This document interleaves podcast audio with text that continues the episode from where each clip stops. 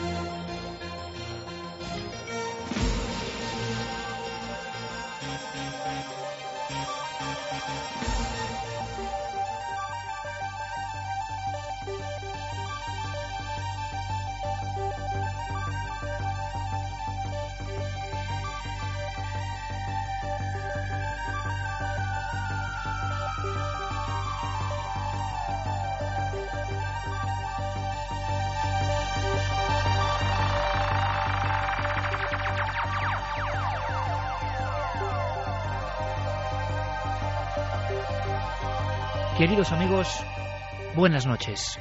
En la Radio del Misterio también tenemos nuestro particular clásico. Es decir, un evento, un acontecimiento que al igual que en el deporte concentra todas las miradas, todos los anhelos, todas las esperanzas y que ocurre muy de vez en cuando. Pues bien, estamos relativamente cerca, próximos a esa fecha, 9 de junio, el clásico del misterio, Alerta OVNI 2012 en Milenio 3.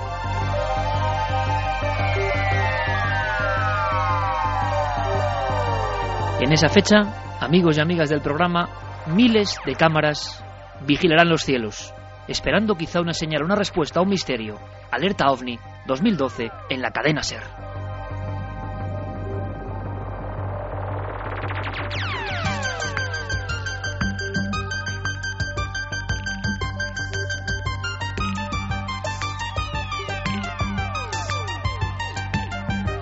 Y es que hay cosas que evidentemente son un clásico. Todo comenzó en 1979, Antonio José Alés, el maestro de las alertas OVNI, después muchísimos compañeros, nosotros mismos, en el 2004, hace ya ocho años.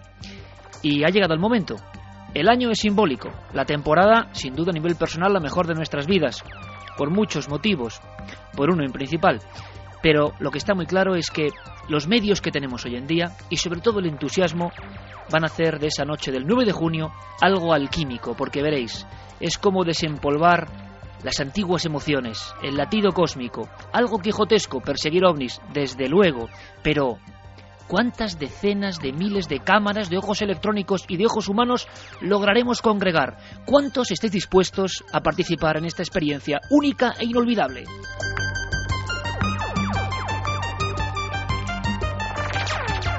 Y de verdad que me emociono escuchando Oxígeno 2 de Jean-Michel Jarre, una música que para mí es ver el espacio, mucho más poderosa que las imágenes de las estrellas incluso, en las playas, en los caminos, en los campos, en los trabajos, en las azoteas, en los balcones, en los barcos, en los coches, en los aviones, miles de ojos buscando un sueño que algunos dicen que es imposible. 9 de junio, y lo decimos con antelación, ¿por qué? Porque quizá, quién sabe, si hay una inteligencia Quizá, atención, atención, hombres del espacio, si es que existís, tenéis que saber que la Tierra, tan desunida, tan fragmentada, tan terriblemente complicada, o parte de la Tierra, gente muy especial de la Tierra, se va a unir por algo, va a ser solidaria por algo, va a tener un sueño común, va a querer ver señales en el cielo, y eso simplemente será ya un éxito. ¿Quién lo puede hacer? La cadena Ser, Milenio 3, el 9 de junio.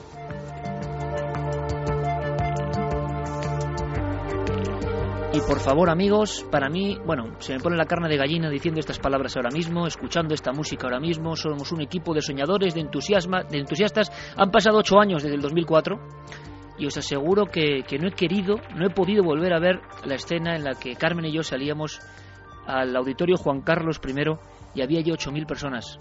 Y el instante cósmico inolvidable, imborrable de nuestro espíritu y de nuestra alma, cuando las personas allí congregadas simplemente una noche una noche cualquiera, encendieron sus móviles y las luces de los móviles como una gigantesca luciérnaga, como un mosaico interminable de almas, de amigos, de personas, de soñadores, encendieron la noche. Y miles de personas en diferentes puntos de España hicieron lo propio, y en diferentes puntos del mundo. Y yo sentí que solo la radio, solo la fuerza de las ondas podía lograr aquello. Y en parte me equivocaba, porque hoy, en el 2012, en este año tan simbólico, tan especial, tan crudo, podemos tener unas horas para olvidarnos de todo y de casi todos, para mirar al cielo, para hacernos las grandes preguntas, para sentirnos muy pequeños y muy grandes a la vez. Porque, ¿qué seremos capaces de hacer? ¿Qué seréis capaces de hacer con las redes sociales? Con Facebook, con Twitter, con lo que va a montar Guillermo León. Me hablaba mi buen compañero, mi hermano cósmico Guillermo León de Sevilla, me decía, ¿y si hacemos que la gente, incluso con webcams, logremos hacer una especie de gran coordenada, de gran alerta webcam, situándola hacia las propias ventanas, da igual dónde vivas, con tal de que veas un pedazo de cielo, da igual tu región. Habrá en muchos puntos amigos de este programa, amigos de toda la vida, amigos que con el mismo entusiasmo, eh, la misma pasión, la misma forma de sentir las cosas, estarán en algunos lugares, cerca del mar, cerca de la campiña, cerca de la llanura, en las montañas, y en esos lugares podréis acudir, siempre con el respeto, siempre con ese anhelo, siempre con la forma de ser que habéis demostrado a lo largo de 10 años. ¿Qué mejor forma, amigos, pienso yo, de celebrar eso? Una década en la radio ininterrumpida, todos los fines de mi semana con vosotros, una larga labor y os queremos agradecer toda esa compañía. ¿Y cuál es el clásico? ¿Cuál es la forma? ¿Cuál es la manera? Pues una alerta ovni. A mí me parecía algo, sinceramente, que quizá ya, haciéndolo una vez, ¿para qué repetir? Y pasaban los años y la gente nos decía, Iker, ¿cuándo una alerta ovni? Pues quizás sea el momento, pero va a ser, os lo aseguro, todavía mucho más auténtica.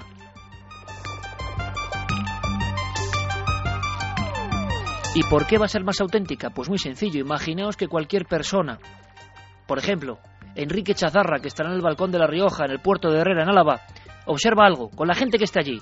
Ese algo se puede grabar directamente con el móvil. Ese algo podemos recibirlo en tiempo real. En nuestra sede central de datos, diremos el lugar, en nuestra sede central de datos, nosotros iremos rebotando toda esa información. Y los tentáculos del mundo, los tentáculos de la red, la radio, la red y las redes sociales unidas emitirán y harán eco de esa información. Podremos veros de alguna forma en esos lugares. Podremos saber cómo está la noche en ciertos sitios. Podremos comprobar con nuestros ojos en un experimento multimedia, yo creo que jamás realizado, si hay un planeta, un satélite que nos confunde y podremos corroborar los datos. Y podremos, si hay algo anómalo, observarlo, porque esa noche del 9 de junio, decenas de miles de cámaras digitales, porque la diferencia es que hoy uno es una central informativa y puede enviar esa información, decenas, ¿por qué no cientos de miles de cámaras digitales? Estarán vigilando los cielos de todo el mundo. De inmediato en nuestras vías de contacto toda la información. Yo creo que la noticia es importante. Ahora venimos con una investigación que de verdad os va a estremecer y fascinar, creo yo. Conmigo ha logrado ese efecto, pero esta noticia es importante y hay que darla. Hoy es el primer aldabonazo. Guillermo León, en las páginas de la nave del misterio, en Facebook, en Twitter, en Google Plus, ya estará distribuyendo toda la información. No os preocupéis, semana a semana y en una especie de boletín que vamos a hacer iremos dando todas las coordenadas, todos los datos. Podéis proponernos ideas, podéis decirnos dónde vais a estar, podéis acudir a los puntos que poco a poco van a ir creciendo. El mundo entero está invitado, el mundo entero puede participar en esta propuesta digna de Quijotes que van a la contra de todo en este siglo XXI. Si existen los ovnis, si de vez en cuando se pasean por nuestro espacio, si hay algo más allá de lo físico, lo tangible y lo explicable, si esas señales pueden darse, es la noche ideal, la noche perfecta, la noche en la que más vigilantes va a haber, con los medios nunca soñados, con la posibilidad de intercambiar toda esa información en tiempo real, de cotejarla entre todos. Va a ser la alerta más común que nunca. Vamos a investigar de verdad a fondo. Vamos a hacerlo entre todos. Y me diréis, ¿y dónde puedo acudir? Pues muy bien, si tú estás dispuesto, amigo o amiga de Milenio 3, tenga la edad que tengas, con tal de que poseas esa ilusión que no se haya marchitado en ti, Vamos a ir dando punto por punto en las redes sociales. Toda la información la tenéis en ikerjiménez.com como siempre. Guillermo León al mando del mundo digital. Vamos a ir dando los puntos donde esos amigos van a estar de vigilancia. esos puestos avanzados, esos puestos de corresponsalía donde podéis acudir, pero también, por supuesto, desde cualquier otro rincón, si no podéis ir a estos sitios, podéis hacer vuestra propia alerta ovni. Prismáticos preparados, móvil preparado, y posibilidad de ponerse en contacto con nosotros de inmediato, por un mensaje, por un mail, eh, por un muro de Facebook, claro que sí. Lugares importantes, los damos ahora mismo. Es la primera información sobre la alerta ovni, alerta mundial ovni en la SER 2012.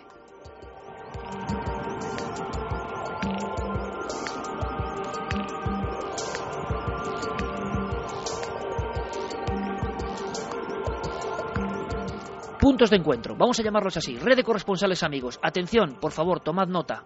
Enrique Chazarra estará en la zona de Álava. Todos los lugares que se han elegido son especiales. Todos los lugares tienen una historia. Todos los lugares tienen un porqué. No son cualquier lugar.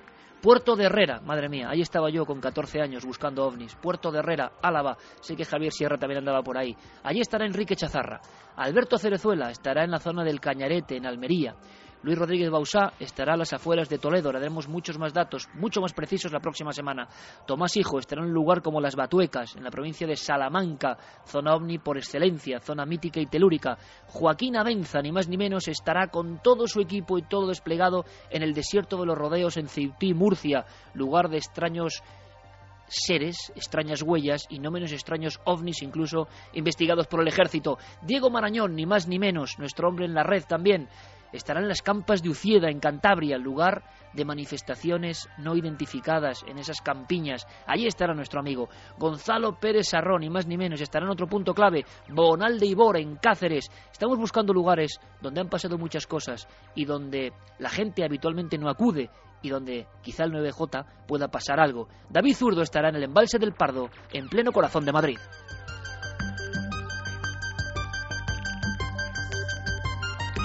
Y se siguen sumando amigos. Santiago Vázquez, ni más ni menos, estará en el Pantano de la Jarosa, en Madrid, otro lugar caliente.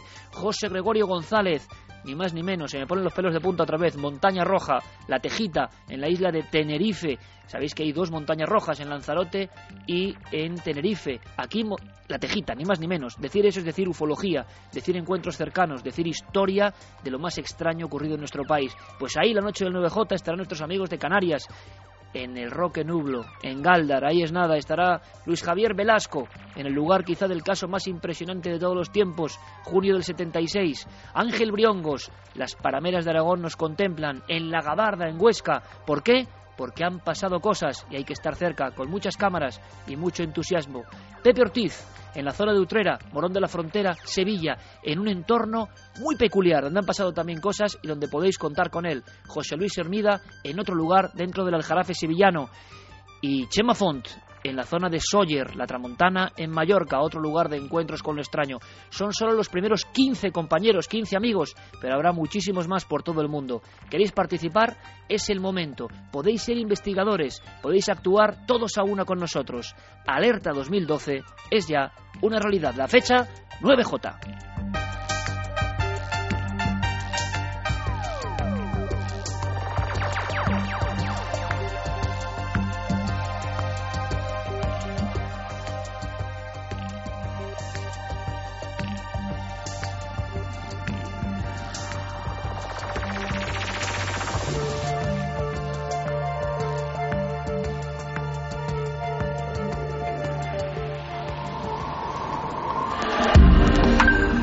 Antes habías estado tan cerca de lo desconocido.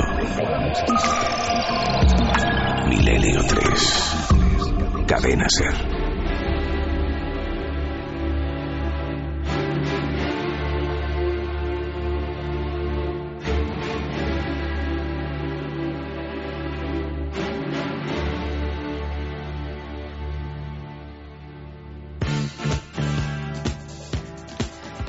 Otoño de 1984 yo escuché esta canción por vez primera. Era el informativo de Radio Vitoria y hablaba de ovnis sobre la región. Y ahí cambió mi vida. A ver si logramos que la vida de unos cuantos niños cambie el 9 de junio. ¿Por qué no?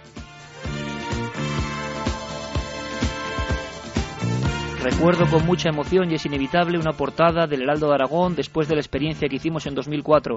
Un niño con un telescopio en mitad de los monegros. Abajo, en el titular, magnífico por parte de estos compañeros de Aragón, decía, él también es un cazador de ovnis.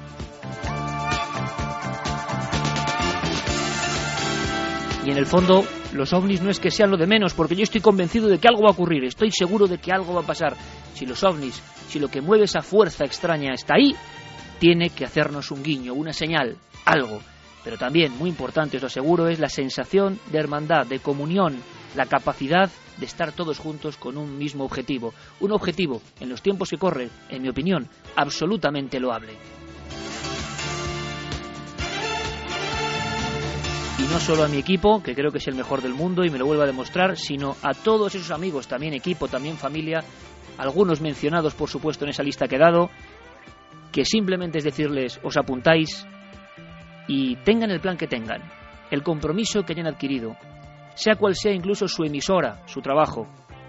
Ellos dicen siempre, sí, no creo que sea por mí, no tengo ningún mérito, es que la propuesta merece la pena intentar encontrarse cara a cara con el misterio. Alerta OVNI 9J.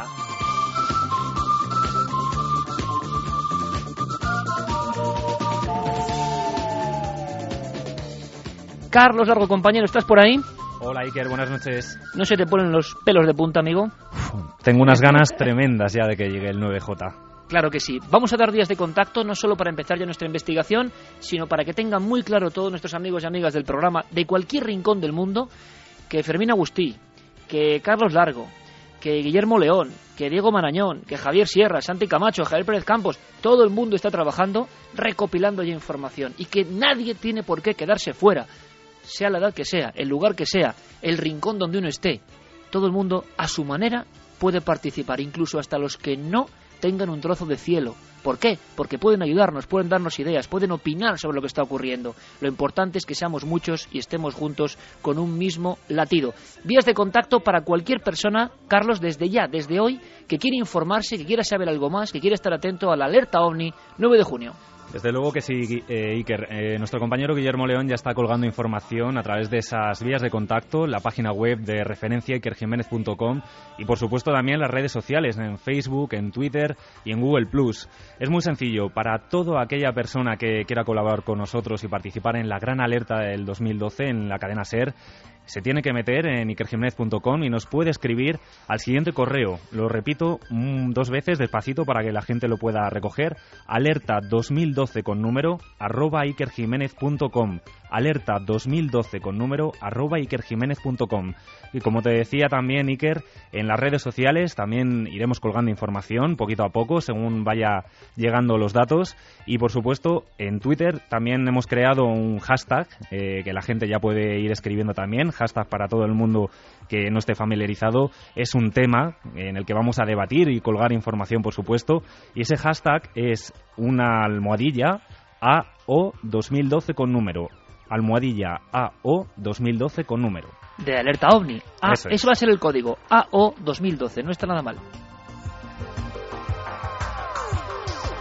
tenemos un, sí, tenemos un caso impresionante, Carlos, pero vamos a esperar mm. hasta después del informativo para empezar con toda la historia de nuevos casos de supuesta reencarnación. Os va a apasionar. Lo que trae Javi Pérez Campos es impresionante, pero yo quiero estar estos 10 minutos, es de rigores de ley, hasta que lleguen las noticias, vamos, como mandan los cánones, aquí en la SER, hablando con nuestros amigos y presentando ya. ¿Me decías algo, Carlos? Sí, eh, hemos puesto además relacionado con ese tema que, que, vamos a contar hoy aquí en Milenio 3, una encuesta en ikerjiménez.com que es ¿creéis en la reencarnación? Y hemos dado como siempre dos opciones, el sí y el no. Ahora mismo el 54% de los votos opina que sí que sí creen en la reencarnación. Pues eso va a ser después de las noticias, Carlos. Eso es. Y un pequeño sorteo también que vamos a hacer hoy de nuestro compañero Javier Pérez Campos, que acaba de publicar el libro 2012, Los enigmas del apocalipsis maya, de la editorial Oberón del Grupo Anaya. Así que muy atentos y participad a través de las vías de contacto. Un gran libro, eh, además pone 2012.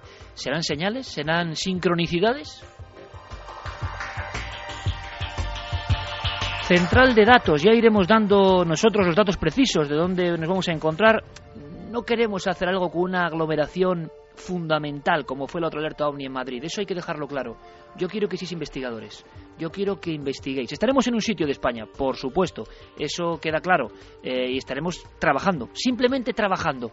Va a ser un concepto totalmente diferente. Em, sinceramente, yo quiero que desde un lugar el equipo trabaje y trabajéis con nosotros. Aquí ya no interesa tanto el eco que podemos tener, que eso ya lo sabemos. Puede quedar pretencioso, pero ya sabemos qué es este programa y sobre todo sabemos quiénes sois y la fe que tenéis en este tipo de experimentos. Ya nos lo demostrasteis.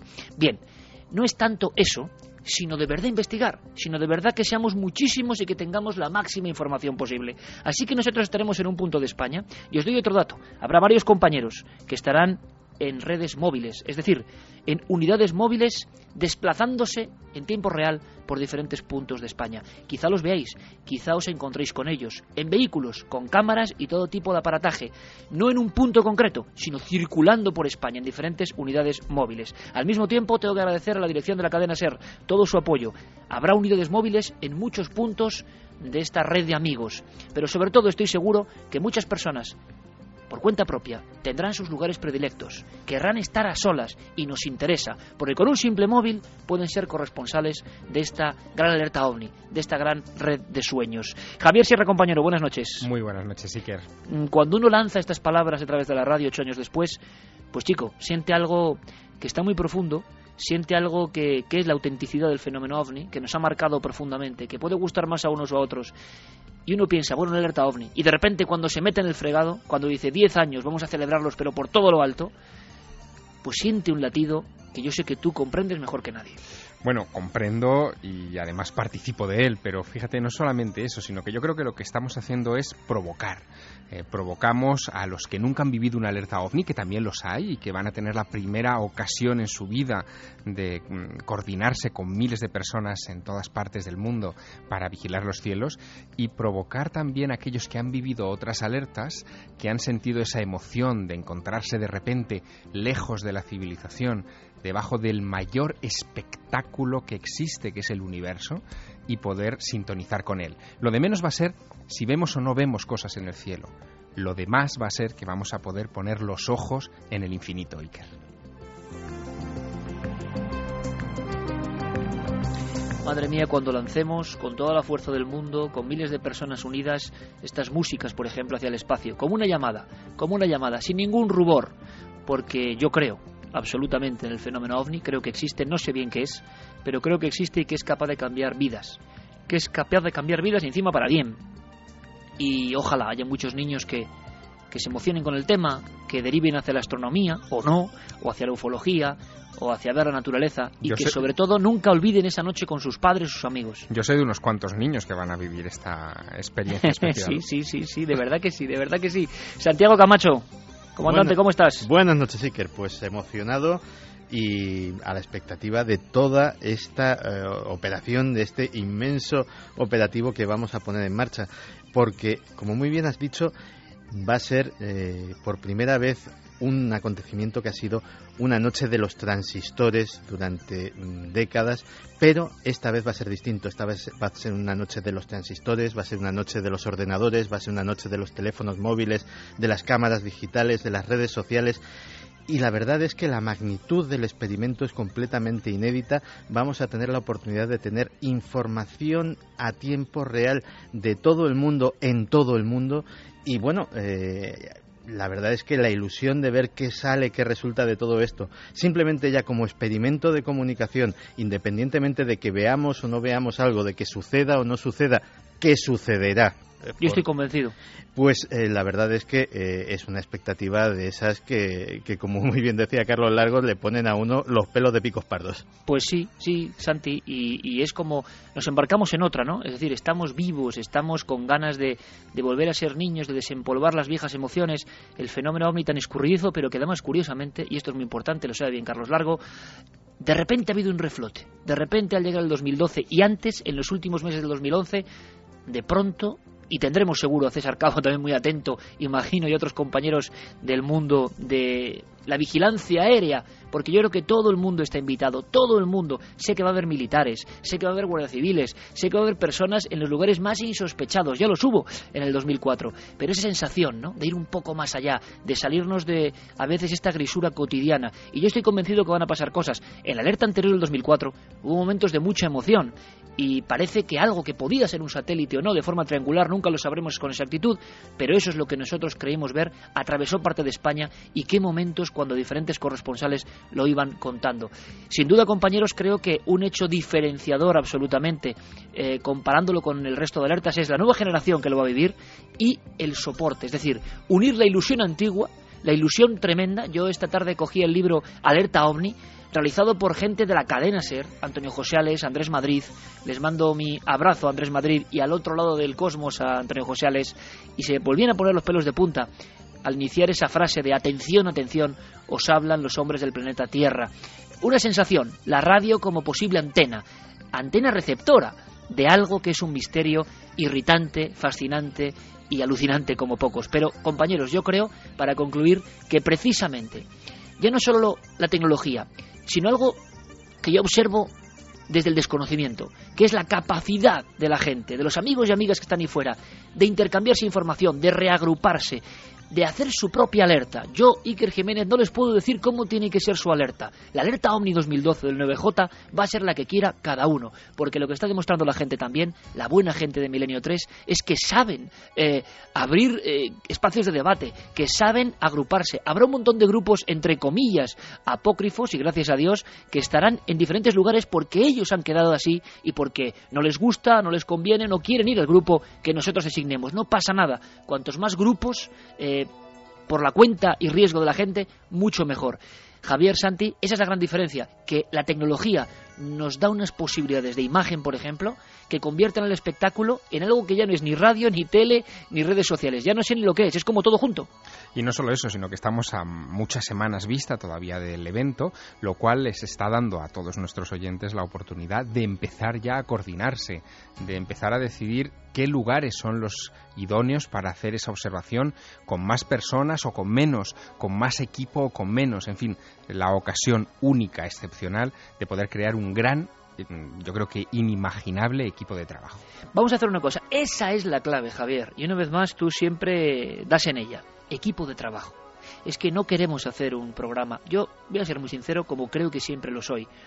Em, hay emociones en la vida imborrables. Esa del alerta 2004 fue tan fuerte que por eso no hemos querido repetir algo para hacer algo muy similar. Había que esperar un momento clave, una fecha clave. Ocho años hemos tardado, ocho años. Y creo que hemos aprendido muchas cosas. La técnica es mejor, el equipo está a tope, la gente que congregamos todo esto creo que somos como una familia, fuera y dentro de los micrófonos, y, hay muchas ganas, pero había que hacerlo en el momento exacto. Y yo pienso que tú has dado la clave, y esa va a ser una clave diferenciadora. No queremos hacer un programa para que se nos oiga más, os lo aseguro, para tener solamente un eco ¿cómo decirlo?, publicitario, porque nos impresionó hasta dónde llegó, ¿no? A nivel de cifras, de datos, la alerta OVNI. No. Javier Sierra acaba de dar la clave que yo he mencionado con mis compañeros en alguna ocasión. Equipo de trabajo. Nosotros tenemos la punta de un iceberg, pero el iceberg es todo, miles de personas, trabajando de verdad. Vamos a investigar. Quizá para algunos el programa pueda ser más aburrido o no. Me da exactamente igual, porque lo que quiero es investigar esa noche, a tumba abierta, con los medios que tengamos. No importa tanto lo que se emita, que por supuesto, cadenaser.com y ikerjiménez.com darán el espectáculo en streaming. ¿Os imagináis? Con vuestros vídeos con vuestras fotografías en tiempo real. Eso es algo increíble, eso nunca ha pasado. Pero lo que queremos es investigar si existen los ovnis y si les da a la inteligencia que hay detrás de los ovnis por estar, por pasar cerca de nuestro planeta, de nuestros ríos, de nuestros mares, de nuestras playas, de nuestros campos, hay más oportunidades que nunca de pillarlos infraganti. Y eso yo creo que es absolutamente mágico. Y además, amigos, ¿cuántos niños, cuántas personas de esa primera generación que se une ahora, agarrados de la mano de su padre o de su madre, nunca olvidarán esa noche mirando al cielo? Eso vale más que nada. Eso es muy importante. Vamos a irnos rápidamente, enseguida, con todas las noticias, toda la información en la cadena SER. Y después del boletín, la actualidad total, lo que pasa, nos lo cuenta Carmen, como siempre. Y después un caso, amigos, que creo que es para anotar y para vivir. O para revivir.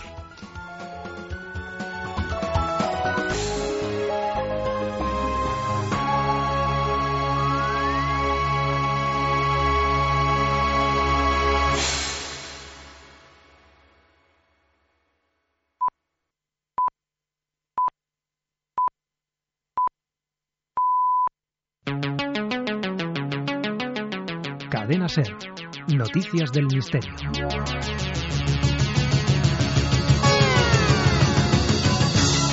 Comenzamos nuestro repaso semanal por la información del misterio en el Museo Arqueológico Nacional de Madrid, donde dentro de poco se podrá ver la momia de un sacerdote de Inhotep.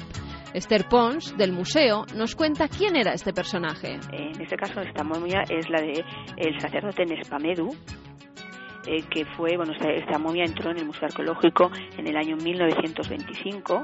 Es una momia, bueno, de una, de una persona que tiene alrededor de unos 55 años, 60 más o menos, y tiene una, está cubierta por eh, varias capas de lino y eh, decorada con cartonajes, en principio son cinco, un cartonaje dorado, policromado y dorado.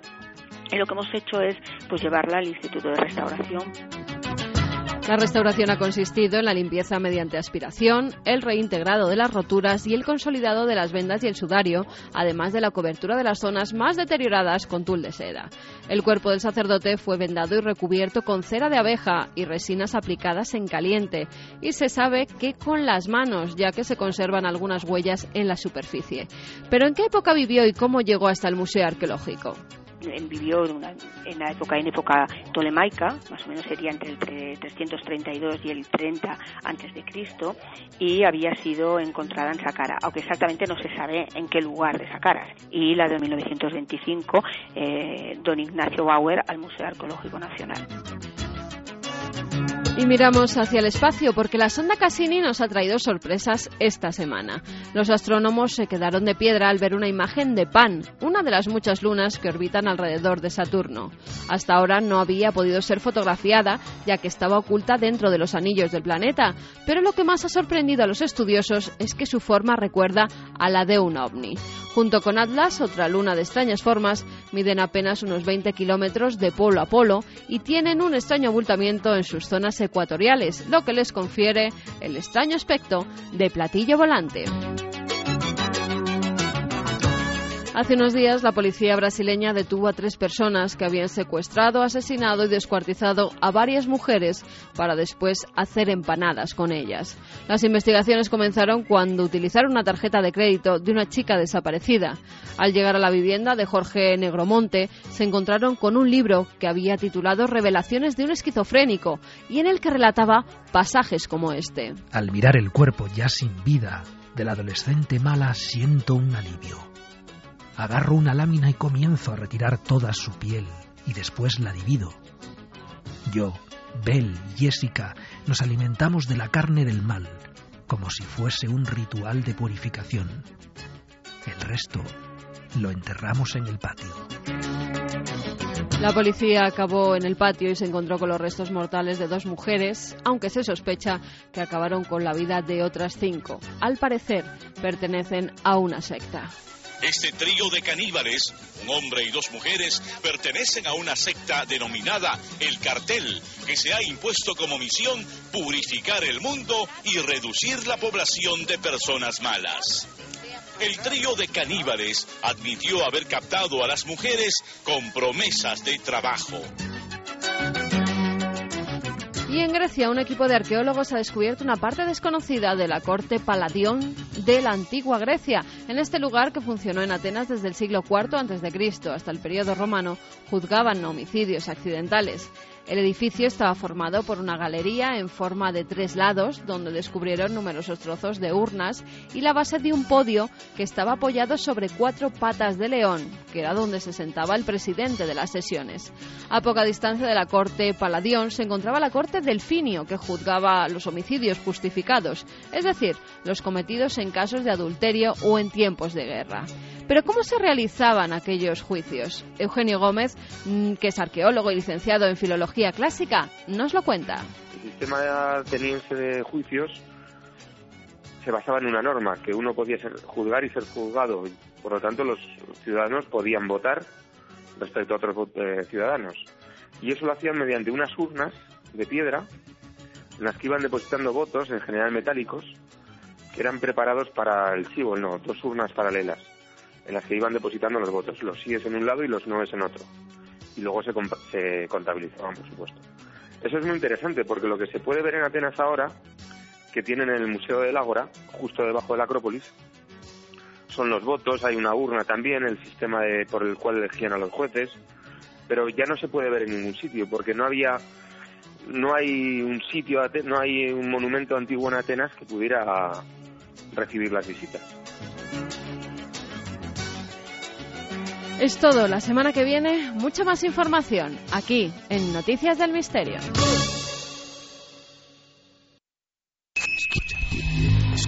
¿Quieres conocer la respuesta? Milenio 3 en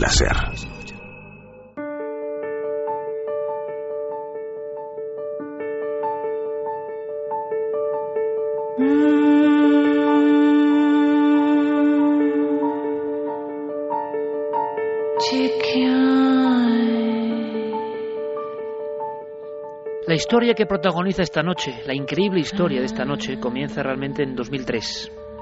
Un programa de televisión de Dinamarca recibe una curiosísima información. Una información cuyos tentáculos de alguna forma desbrozamos todavía hoy, nueve años después. Hay una mujer, una de tantas, que asegura que ha tenido una serie de visiones, unos fragmentos, una especie de película no conexionada donde aparecen cosas como de otro tiempo. Ella está convencida de que son recuerdos de algo que vivió, pero ¿cuándo? ¿En qué momento?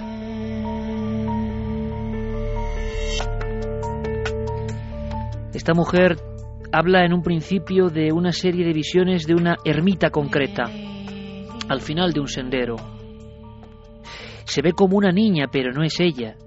Es como si ella misma hubiese sido otra persona en algún momento de la antigüedad.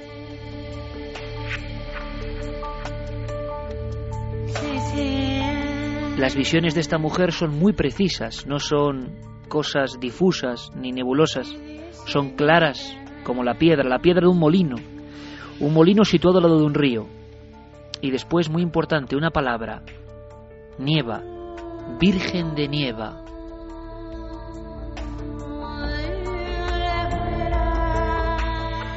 Lo asombroso es que los datos irán poco a poco en una cascada que iremos ahora comentando con todos vosotros. Datos muy precisos. Pero esta mujer llega con toda esa información y con un resumen. Cree, está segura, que ha vivido en algún lugar muy lejos de Dinamarca. Podemos decir ahora que si la investigación es óptima, a unos 2.450 kilómetros de su pueblo natal, y sobre todo que toda la información que le está llegando, si es que se corrobora, primero es inaccesible, habla de hechos, de sucesos, habla de una aldea española, concretamente de La Rioja, y de 1850.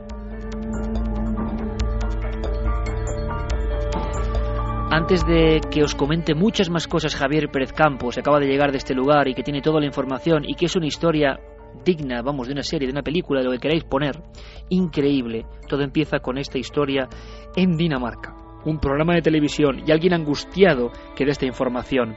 El equipo se pone a investigar. Al parecer el aceite, un molino, aceite, olivos, em, indicó que había que investigar por la zona de Andalucía, pero ahí no estaba la clave. Los siguientes datos fueron mucho más precisos, pero nadie sabía ni tenía acceso, hablamos del 2003, a cosas tan precisas, tan concretas. ¿Era una broma? ¿Era una locura? ¿Era azar? ¿Era casualidad? ¿O esta mujer recordaba algo que era propio de otra vida? Quiero que escuchéis a esta mujer, a Jette Toft. Hemos hablado con ella, la hemos localizado en Dinamarca. La historia es sorprendente como pocas en este corte, en la entrevista que le hace Javier Pérez Campos, da una información muy importante, una clave. Os pido casi lápiz y papel, porque hay un nombre, un apellido, nada común, nada común. Y lo da, y le viene en esas visiones tan precisas, en esa especie de sueños lúcidos. Escuchamos. Cuando estaba en la regresión, estaba convencida de que mi nombre, el primer nombre que me vino, fue María pero no quería decir María porque en mi pasado, en mi actual vida, cuando era pequeña me solían decir que debería llamarme María. Así que cuando mi primer pensamiento durante la regresión es que mi nombre es María, pienso, no, no, no, no puede ser correcto. Dije algo más, pero el siguiente nombre es Beamonte, dije, y era correcto. The next name, Beamonte. I said, and it. Beamonte, ¿correcto? ¿Por qué correcto? Beamonte, nada habitual, y menos en ese pueblo, en la actualidad de La Rioja, en ese recoleto lugar llamado Autol. De allí ha llegado Javier Pérez Campos. Javier, compañero, buenas noches. Buenas noches, sí quiero. Tú que también estarás trabajando a tope, eh, vamos, al máximo en toda la maquinaria en Alerta OVNI 2012, pero esto es otro tipo de alerta, otro tipo de historia, eh, alucinante como pocas. ¿Quién es esta mujer?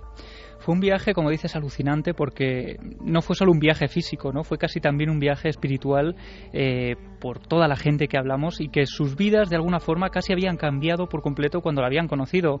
Con esta visita, ¿no? Porque esta mujer se traslada a este pueblo, pero nos vas a contar cómo. Primero, ella es una mujer normal, eh, eh, que tiene una vida normal y que, y que tiene esa especie de visiones y se pone en contacto con este programa. Sí, es una mujer eh, completamente normal que desde los tres años, cuando ella tenía tres años, empieza a tener una serie de recuerdos en su, en su memoria que no debería tener porque son cosas que ella no ha vivido y tiene ahí como, pues, como una especie de película que ha visto y, que, cuyos fragmentos se han olvidado por el paso del tiempo. Esa es un poco la idea que ella nos transmite, eh, nos ha transmitido esta noche durante la entrevista. Eh, esta mujer nació en Dinamarca, Jette Toft, pues no tenía ningún contacto con el mundo espiritual eh, al menos reconocido, hasta que llega el programa Strix, eh, del canal Strix, eh, que es al estilo un poco pues, cuarto milenio, ¿no? Y empiezan a hacer una serie de, reportajes especiales para investigar el tema de la reencarnación. Y es entonces cuando ella decide ponerse a prueba y pensar, oye, pues quizá esta sea una posibilidad de investigar cuál es mi pasado y pueda tener algo que ver con esto. Quiero que imaginéis, Javi, si me permite la audiencia, una escena que me parece tremenda. Eh, es cierto, y vamos a tener ahora al alcalde, al que fue alcalde del 2003 del pueblo, que yo creo que es un lujo contar con él, porque él vivió todos estos hechos, que no son una película, que ocurrieron de verdad. Esta mujer da datos tan convincentes eh, que llegará al pueblo en un coche con cristales tintados, encapuchada en ciertos momentos para que no pueda tener ningún contagio, ninguna información. O sea, nos suena a película de espías casi, pero es que daba un dato más, daba un nombre de un antiguo alcalde de cuando era niña ella, en esa especie de visiones. Sí, ella habla de Gerardo González, eh, el alcalde que debía estar en la época de 1850. Ella no sabe concretar el dato exacto, pero sí que sabe decir eh, pues esa, ese año, alrededor de 1850, y lo curioso es que tampoco llega a dar nunca el pueblo de España, solo sabe que es España, que están esos molinos, y esa través de esos datos, sobre todo el de la Virgen de Nieva, eh, con los que el equipo, el propio equipo eh, del canal Strix, eh, llega a Utol. Cuando esta mujer llega a España, ella no sabe siquiera a qué pueblo va a llegar. Ella no sabe a qué pueblo va. No, no se le dice nada del pueblo, por lo tanto, no tiene ni idea de, de cómo es, ni de las descripciones, ni de sus calles, es decir, no tenía absolutamente ningún dato del lugar al que iba. Vamos a escuchar más momentos, más escenas, porque la escena tremenda es cuando acude con cinco personas de este equipo de televisión eh, a ese pueblo que tiene todas las coordenadas de una larga investigación. Virgen de Nieva tiene algo que ver, el molino tiene algo que ver, em, tiene que ver un Gerardo González que efectivamente fue alcalde en esa época remota, pero claro, encima ella dio un nombre nada habitual, que a nadie le sonaba. Beamonte. Escuchamos de nuevo a esta mujer protagonista de esta historia sencillamente indefinible. Eh, Yo lo recordaba como en una pequeña película o algo así. Recordaba cosas del río, del paisaje, las iglesias y algunos nombres. Mi propio nombre, el nombre del alcalde y algo de cómo hacer aceite de oliva uh.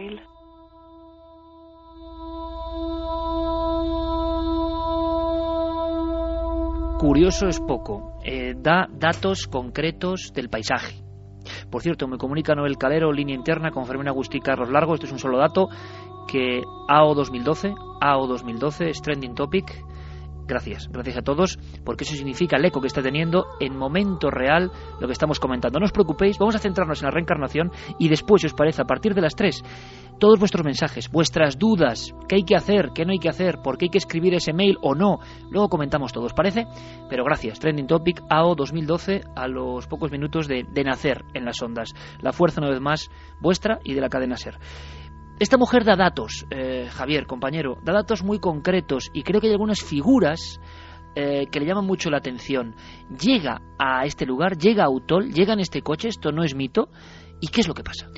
Pues llega con las lunas del coche totalmente tintadas, como decías, para que no hubiera ningún tipo eh, de autosugestión cuando ella viera los paisajes. Ellos intentan que cuando se planta delante de un edificio o delante del pueblo de Autol, por ejemplo, desde lo alto de una montaña, eh, ellos puedan ver la primera impresión. Por eso va también totalmente encapuchada y graban absolutamente todos los gestos que esta mujer eh, vive realmente lo primero que hacen además es contratar a una, a una traductora de inglés para que pueda comunicarse con los eh, habitantes del pueblo de Autol. A has hablado tú con ella, Javier, y creo que es la historia que más le ha sorprendido de su vida, vamos. Sí, porque además se la plantearon de una forma mm, también de película de espías. Le decían que era un trabajo que ella tenía que aceptar, pero del que no podían contarle prácticamente nada. No querían contarle demasiados detalles, quizá por miedo a que le sonara una historia extraña, ¿no?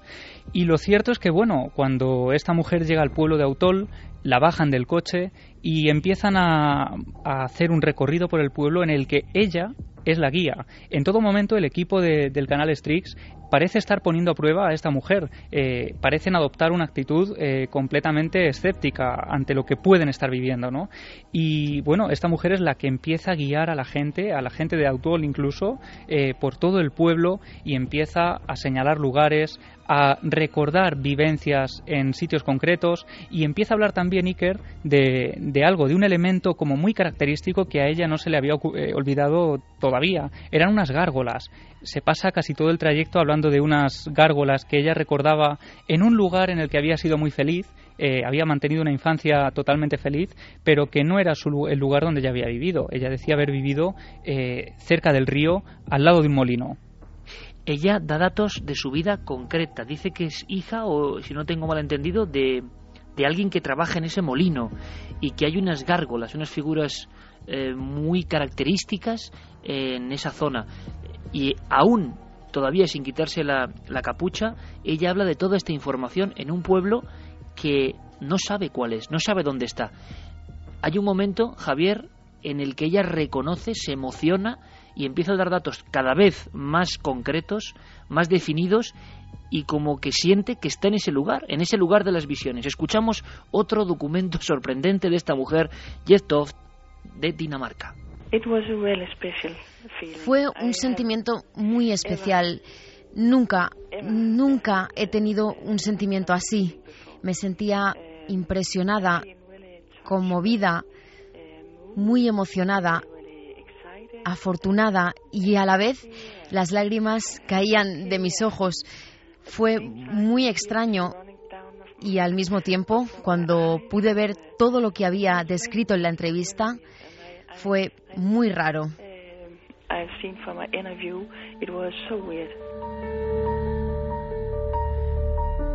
Javier, las piezas, por increíble que parezca, empiezan a encajar. Esos datos, Gerardo González, esa época, esas fichas temporales, esas gárgolas, esa Virgen de Nieva, todo empieza de verdad a, salir a flote. Estaba hablando de una serie de informaciones, imagino, luego hablaremos de eso, a las que casi nadie tenía acceso, menos en Dinamarca, no había ninguna conexión, nunca había estado en la región. Em, y la gente imagino que se empieza a sorprender, pero seriamente. Claro, y además yo creo que aquí Jet, en, este, en esta parte de la entrevista, ella da una de las claves de todo este caso, porque eh, ella misma es la primera sorprendida en todo este asunto. Es decir, ella va a un pueblo que no conoce de nada y nada más bajarse de un coche es capaz de guiar a varias personas como si hubiera vivido allí hace unos años, como la persona que ha pasado unos años en algún lugar y vuelve un tiempo después y empieza a recordar y a revivir su infancia y esos momentos que ha vivido allí. Eh, uno de esos momentos en los que ella se emociona, eh, se le pone la piel de gallina y llega a, llorar eh, totalmente conmovida, es cuando se planta delante de un edificio. Ese edificio actualmente es una panadería muy conocida en el pueblo de Autol que tiene una fachada como de ladrillo eh, antigua, eh, con unos balcones bastante bonitos, eh, y cuando ella se pone allí empieza a llorar totalmente conmovida, la gente la ha dejado delante, la ha dejado caminar sola, se alejan de ella por miedo a contaminarla o, o a poder transferirle algún tipo de información, y cuando todos alzan la vista al tejado de ese edificio, quedan completamente asombrados, porque este es coronado precisamente por dos gárgolas.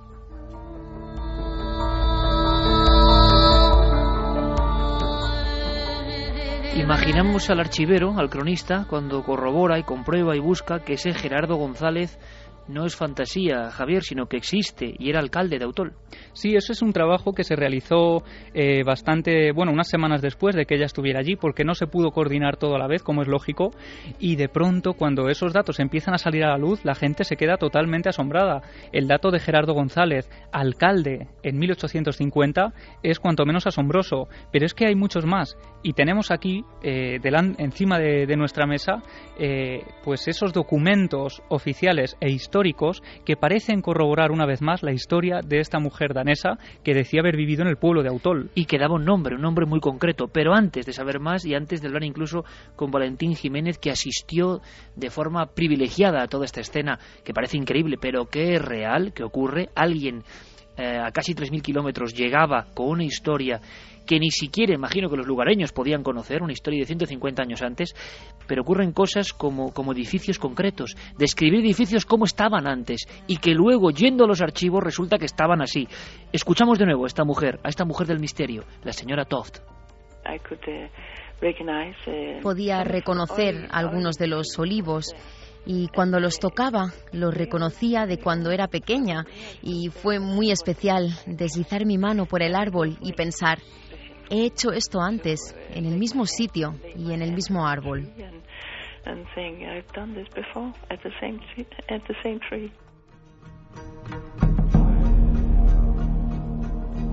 Javier, estamos imaginando la escena, pero es que hay algo importante. Llegan a un edificio y describe elementos que la gente no conocía, da datos que luego se corroboran, eh, elementos que faltan, pórticos que estaban o que no estaban, eh, verjas que estaban puestas o estaban en la época, cosas que no podían estar a su alcance, tan detalladas, tan precisas, de un lugar eh, pues recoleto y maravilloso como Autol, pero que vamos, no están al alcance de todo el mundo, y menos en 2003. No, e incluso tenemos que decir, Iker, que en 2012, yo antes de salir de viaje hacia allá, intenté conocer un poco más de la historia de este pueblo y tengo que decir que incluso hoy es complicado acceder a imágenes de, todos los lugares y edificios de este pueblo. Eh, por tanto, en 2003 debemos imaginar lo difícil que debió ser, más aún cuando no se sabía ni el lugar al que se iba. En este caso, ella eh, tenemos que imaginarla otra vez encapuchada, bajando de nuevo de ese coche con las lunas tintadas, volviendo a ponerse delante de un lugar que ella eh, no sabe cuál es y volviendo a ponerse a prueba de alguna forma ante las cámaras de este programa y ante las gentes de este pueblo. Cuando de repente ella se baja la, bajan la capucha, eh, ve que tiene delante una ermita. Es la ermita de la Virgen de Nieva. Y este es un dato también bastante curioso porque ella, antes de viajar a Utol, había hecho también una serie de dibujos de cosas que le habían venido a la cabeza. ella había dibujado previamente todo esto. Sí, ella había dibujado algunos edificios concretos. Unos dibujos que algunas de las personas con las que hemos hablado, por ejemplo la traductora, tuvo acceso a ellos y nos ha corroborado eh, el detalle que tenían como si prácticamente los hubiera dibujado eh, estando delante de ellos. El ejemplo es este, la ermita de la Virgen de Nieva es uno de los edificios que ella había dibujado y se corresponde completamente con un camino muy particular, con otra serie de características muy peculiares de, esta ermita y sobre todo se queda sorprendida porque hay un elemento que parece chirriarle. Eh, ella dice, sí, yo recuerdo este lugar, lo recuerdo a la perfección, pero hay algo que no me encaja y es un pórtico. Este pórtico que, hay aquí delante eh, no, no lo recuerdo, no, no cuadra bien con la imagen, con ese recuerdo que yo tengo. Entonces todos se quedan sorprendidos y le dicen, bueno, es que ese pórtico lo hemos puesto hace escasos 10 años.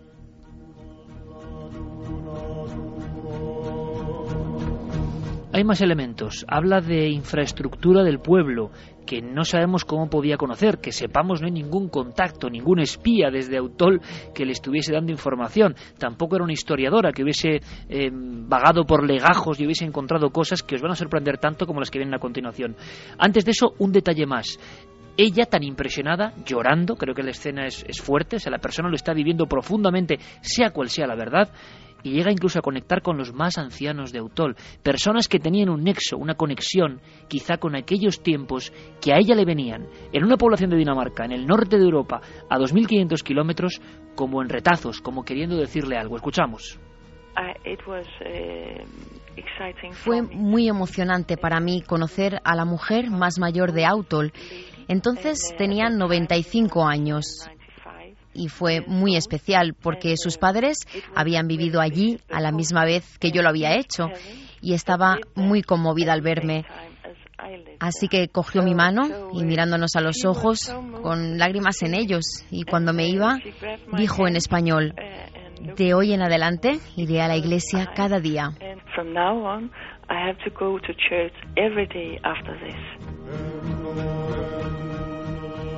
Desde luego, la propia escena, el propio trabajo del equipo nos parece sorprendente. Es muy de la televisión nórdica, ¿eh? hacer este tipo de experiencias con personas que ven cosas, con personas que han ayudado a crímenes, por ejemplo, a resolver crímenes.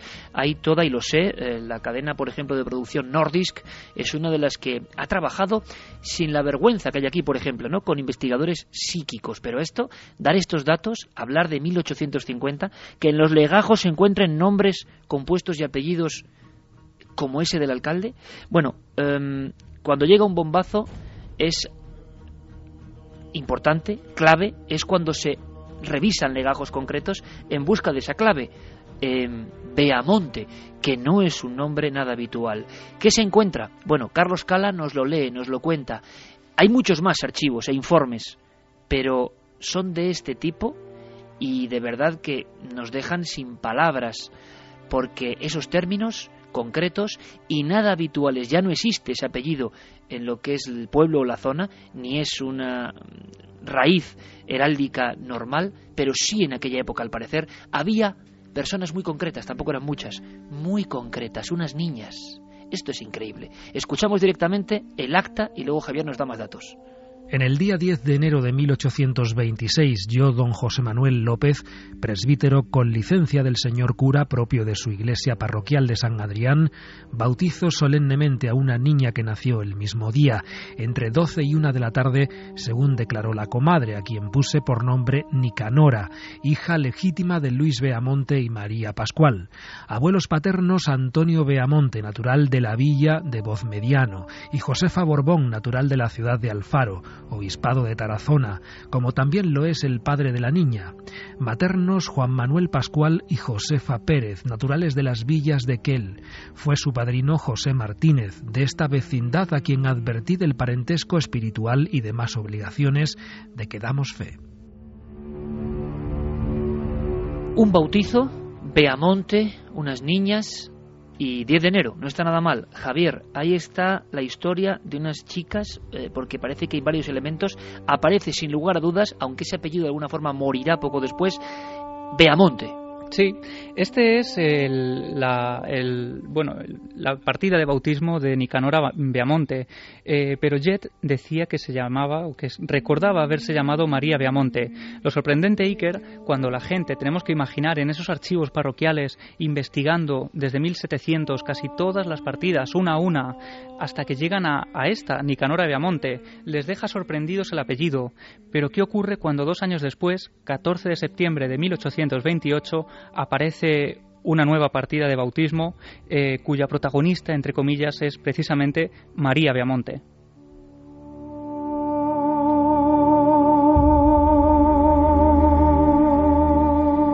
María Beamonte, ¿cómo es posible? ¿Cómo es posible?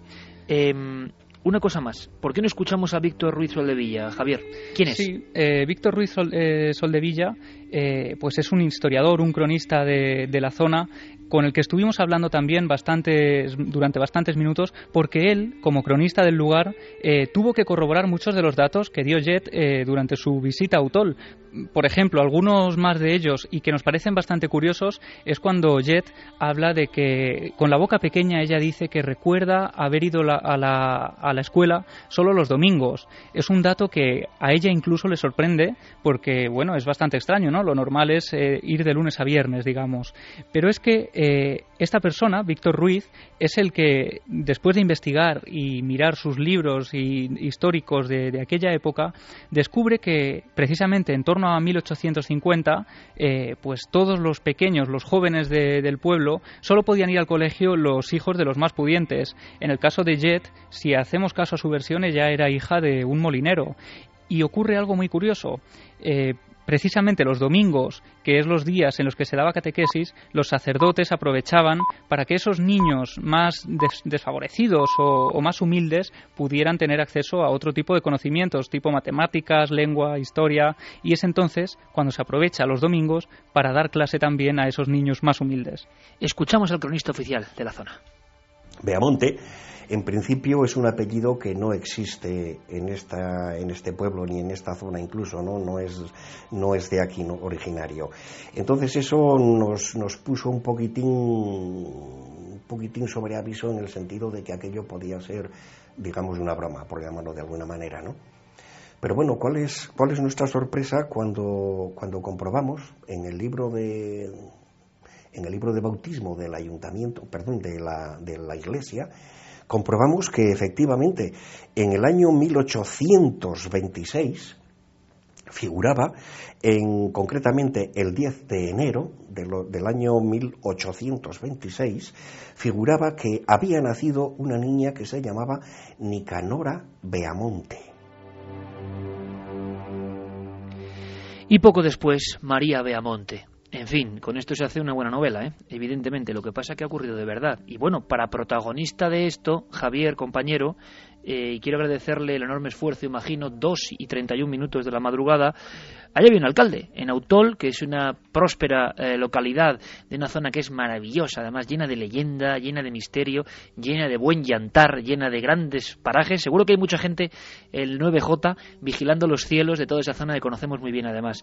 Pero allá había un alcalde, Javier, presente en todo esto. Sí, sí, es Valentín Jiménez, que estuvo presente en todo aquello y que fue además una de las primeras personas que descolgó el teléfono para ser conocedor de esta extraña historia. Yo creo que él nos puede contar muy de primera mano, porque además vivió con esta mujer todos esos eh, trayectos que realizaron para ponerla a prueba y, bueno, quedó bastante asombrado.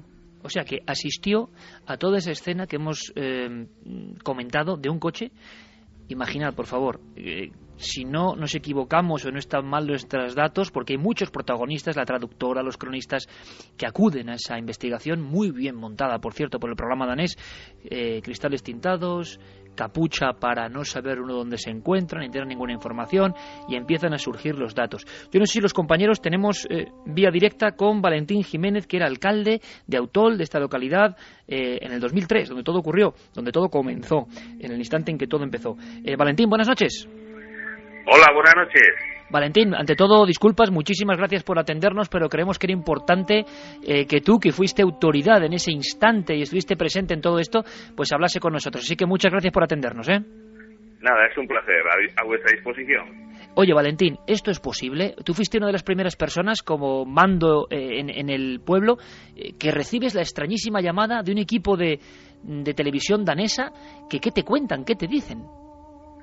Bueno, pues pues eh, curiosamente estaba ahí en el despacho esta mañana y me, comunica la chica que coge el teléfono habitualmente y dice, que, que, llama una señora de, Me ha parecido entender que es de Dinamarca, está hablando en inglés, que quiere hablar con el alcalde. Y yo, bueno, pásame a ver qué pasa. Y entre yo que hablo un poquito de inglés y ella nos pudimos entender y, en fin, como que me decía que quería venir a a, a investigar, a hablar, a Digo, bueno, pues no hay ningún problema. Es un placer atenderla y efectivamente así fue. Se presentó un día con el equipo de televisión de, Dinamarca, la recibí en el ayuntamiento, me fue explicando todas las vivencias que efectivamente y con mucho detalle estáis dando aquí en el programa y me, ofrecí gustosamente acompañarla a, visitar el, municipio, eh, los sitios más más emblemáticos y que ella parecía rememorar. Y bueno, fue una jornada bastante interesante y, la verdad es que, yo nunca había pensado que, la reencarnación podía, podía existir, pero bueno, yo una vez que, que, te toca un caso de esto, de bueno, pues la verdad es que algo debe haber. Eh, Valentín, una cosa muy importante, y gracias por, contarlo con esa eh, claridad, ¿no? Para que todos nos hagamos eco de esto. Aquí hay una cosa que ya de inmediato no concuerda muy bien. ¿Era, ¿Era ella la persona que te llamó, tú crees, o alguien del equipo de televisión? Porque, según nos comentaban, ella no tenía información de que iba directamente a Autol. Eh, ¿Pudo saberlo allí? ¿O sí que crees tú que era esa señora y tenía autorización o tenía conocimiento de que era ese lugar? Sí, sí, yo, yo, yo hablé con ella, ¿eh? Y además Ajá. fue ella la que se presentó y me dijo que, que la experiencia que tenía y que quería venir. Y de hecho, pues, pues eh, yo allí la recibí en el ayuntamiento. Eh, iba ella, no me acuerdo si eran dos o eran tres personas del equipo de televisión, Ajá. pero sí, fue ella la que se brindó a venir y, y recibí en el ayuntamiento. Y entonces ella, por lo tanto, sí que tenía alguna información, quizá contrastada por el propio equipo de investigación danés. Ella llega hasta ese punto, hasta La Rioja, y es como hemos contado, como nos ha contado Javier, eh, Valentín, ella recuerda cosas, no solo nombres, sino situaciones de edificios que se corresponden con la realidad. Sí, efectivamente. Vamos a, ver, a mí, me llama mucho la atención que ella eh, mencione unos apellidos que los, los habéis citado vosotros hace un momentito. Es un apellido que es Beamonte. Beamonte, después hemos podido contrastar que efectivamente existe en, en el historial de autor, pero no en la actualidad. Es decir, es un apellido que ha desaparecido hace muchísimos años. Eh, hace mención a un alcalde que aunque Autol tiene muy poca documentación histórica, pero sí se ha podido contrastar de que efectivamente eh, existió en, el, en 1850, pero sí que además eh, pudimos corroborar sobre el terreno, porque, eh, como te he dicho anteriormente, me digné a acompañarla por los sitios más emblemáticos y ella iba re- re- recordando cositas y detalles que evidentemente a mí cada, cada vez me calaban más. Digo, bueno, aquí, aquí, esto es extrañísimo y sobre todo el, hecho fundamental fue cuando hubo dos puntos fundamentalmente. Uno es cuando nos acercamos por la calle baja de Autol y llegamos a una, a una casa donde existe actualmente y sigue todavía un, horno de los de los artesanos de, pan. Es una fachada emblemática con con unas gárgolas muy bonitas en el alero del tejado.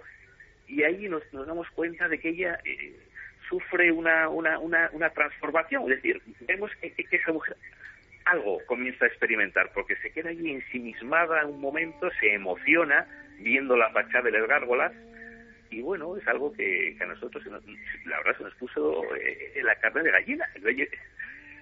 Después hay otro punto, Sí, sí. que, es se llama el Cerro de Santiago, que es, que es una zona alta de, de la localidad, desde donde se ve to- todo el pueblo, es decir, es un paraje muy bonito. También accedimos ahí y ahí también experimentamos que ella algo algo algo anormal está está sufriendo, algo anormal en relación al, al trayecto normal de la mañana. Vemos también que se emociona, empieza a sentir unas sensaciones totalmente diferentes. Entonces, la verdad es que, que- nos sentimos extrañadísimos, de verdad, y emocionados realmente por el comportamiento de esta mujer. ¿eh? Eh, no volvió nunca. Yo le he vuelto a perder, a perder la pista a esta mujer, ya no hemos tenido ningún contacto con ella. ¿eh? Pues fíjate qué curioso, Valentín, porque Javier la encontró en Dinamarca y seguía recordándolo con la misma emoción, casi llorando al contarlo y con una visión que ella tenía muy clara de, de la niñez. Eh, ¿En algún momento tú crees que puede ser una broma, un montaje y todo eso se va convirtiendo en una verdad al ver a la mujer en acción y al ir dando esos datos que luego vais corroborando en los archivos? Bueno, eh, si me dices esa, esa historia del 2003 la extrapolamos ahora al 2012, pues podría decir, bueno, pues mira, pues es posible porque actualmente ya llevamos unos años que el ayuntamiento tiene una página web, eh, internet, la- el tráfico de información que hay, podría ser, pero en aquellos entonces, en aquellos momentos, esa información no existía. Autor no tenía una página web, no tenía esa información en internet, es decir, que- que- que no había información para que ella pudiera re- repescarla allí en Dinamarca y, con- y contrastarla. Es decir, que, que- que- yo creo que, que- aportó datos que, que eran significativos y que yo creo que ella no había tenido fuentes para poder re- re- recabarlos. ¿eh? Eh, Valentín, ¿y esto cambia la, la percepción de uno? Es decir, ¿es un aldabonazo en las creencias también de uno? ¿Es la visita más extraña que tú has tenido como alcalde? Ah, sí, por supuesto, por supuesto. Pues te digo que yo era re- reacio a creer en una reencarnación y, y una vez que te toca una experiencia de este tipo dices, bueno, pues, pues yo creo que algo tiene que haber. Algo tiene que haber porque una persona que vive en Dinamarca, que empieza a aportar una serie de datos que después pudimos contrastar en cuanto a lo de la Virgen de Nieva, eh, eh, hay dos ermitas en Autol. Una que es realmente la propia ermita de la Virgen de Nieva y hay otra que es una, una capilla que está excavada en la roca en una, una zona de cueva que se llama con un puente romano, que a lo mejor ahí a ella pudo inducirle a error porque son dos capillas.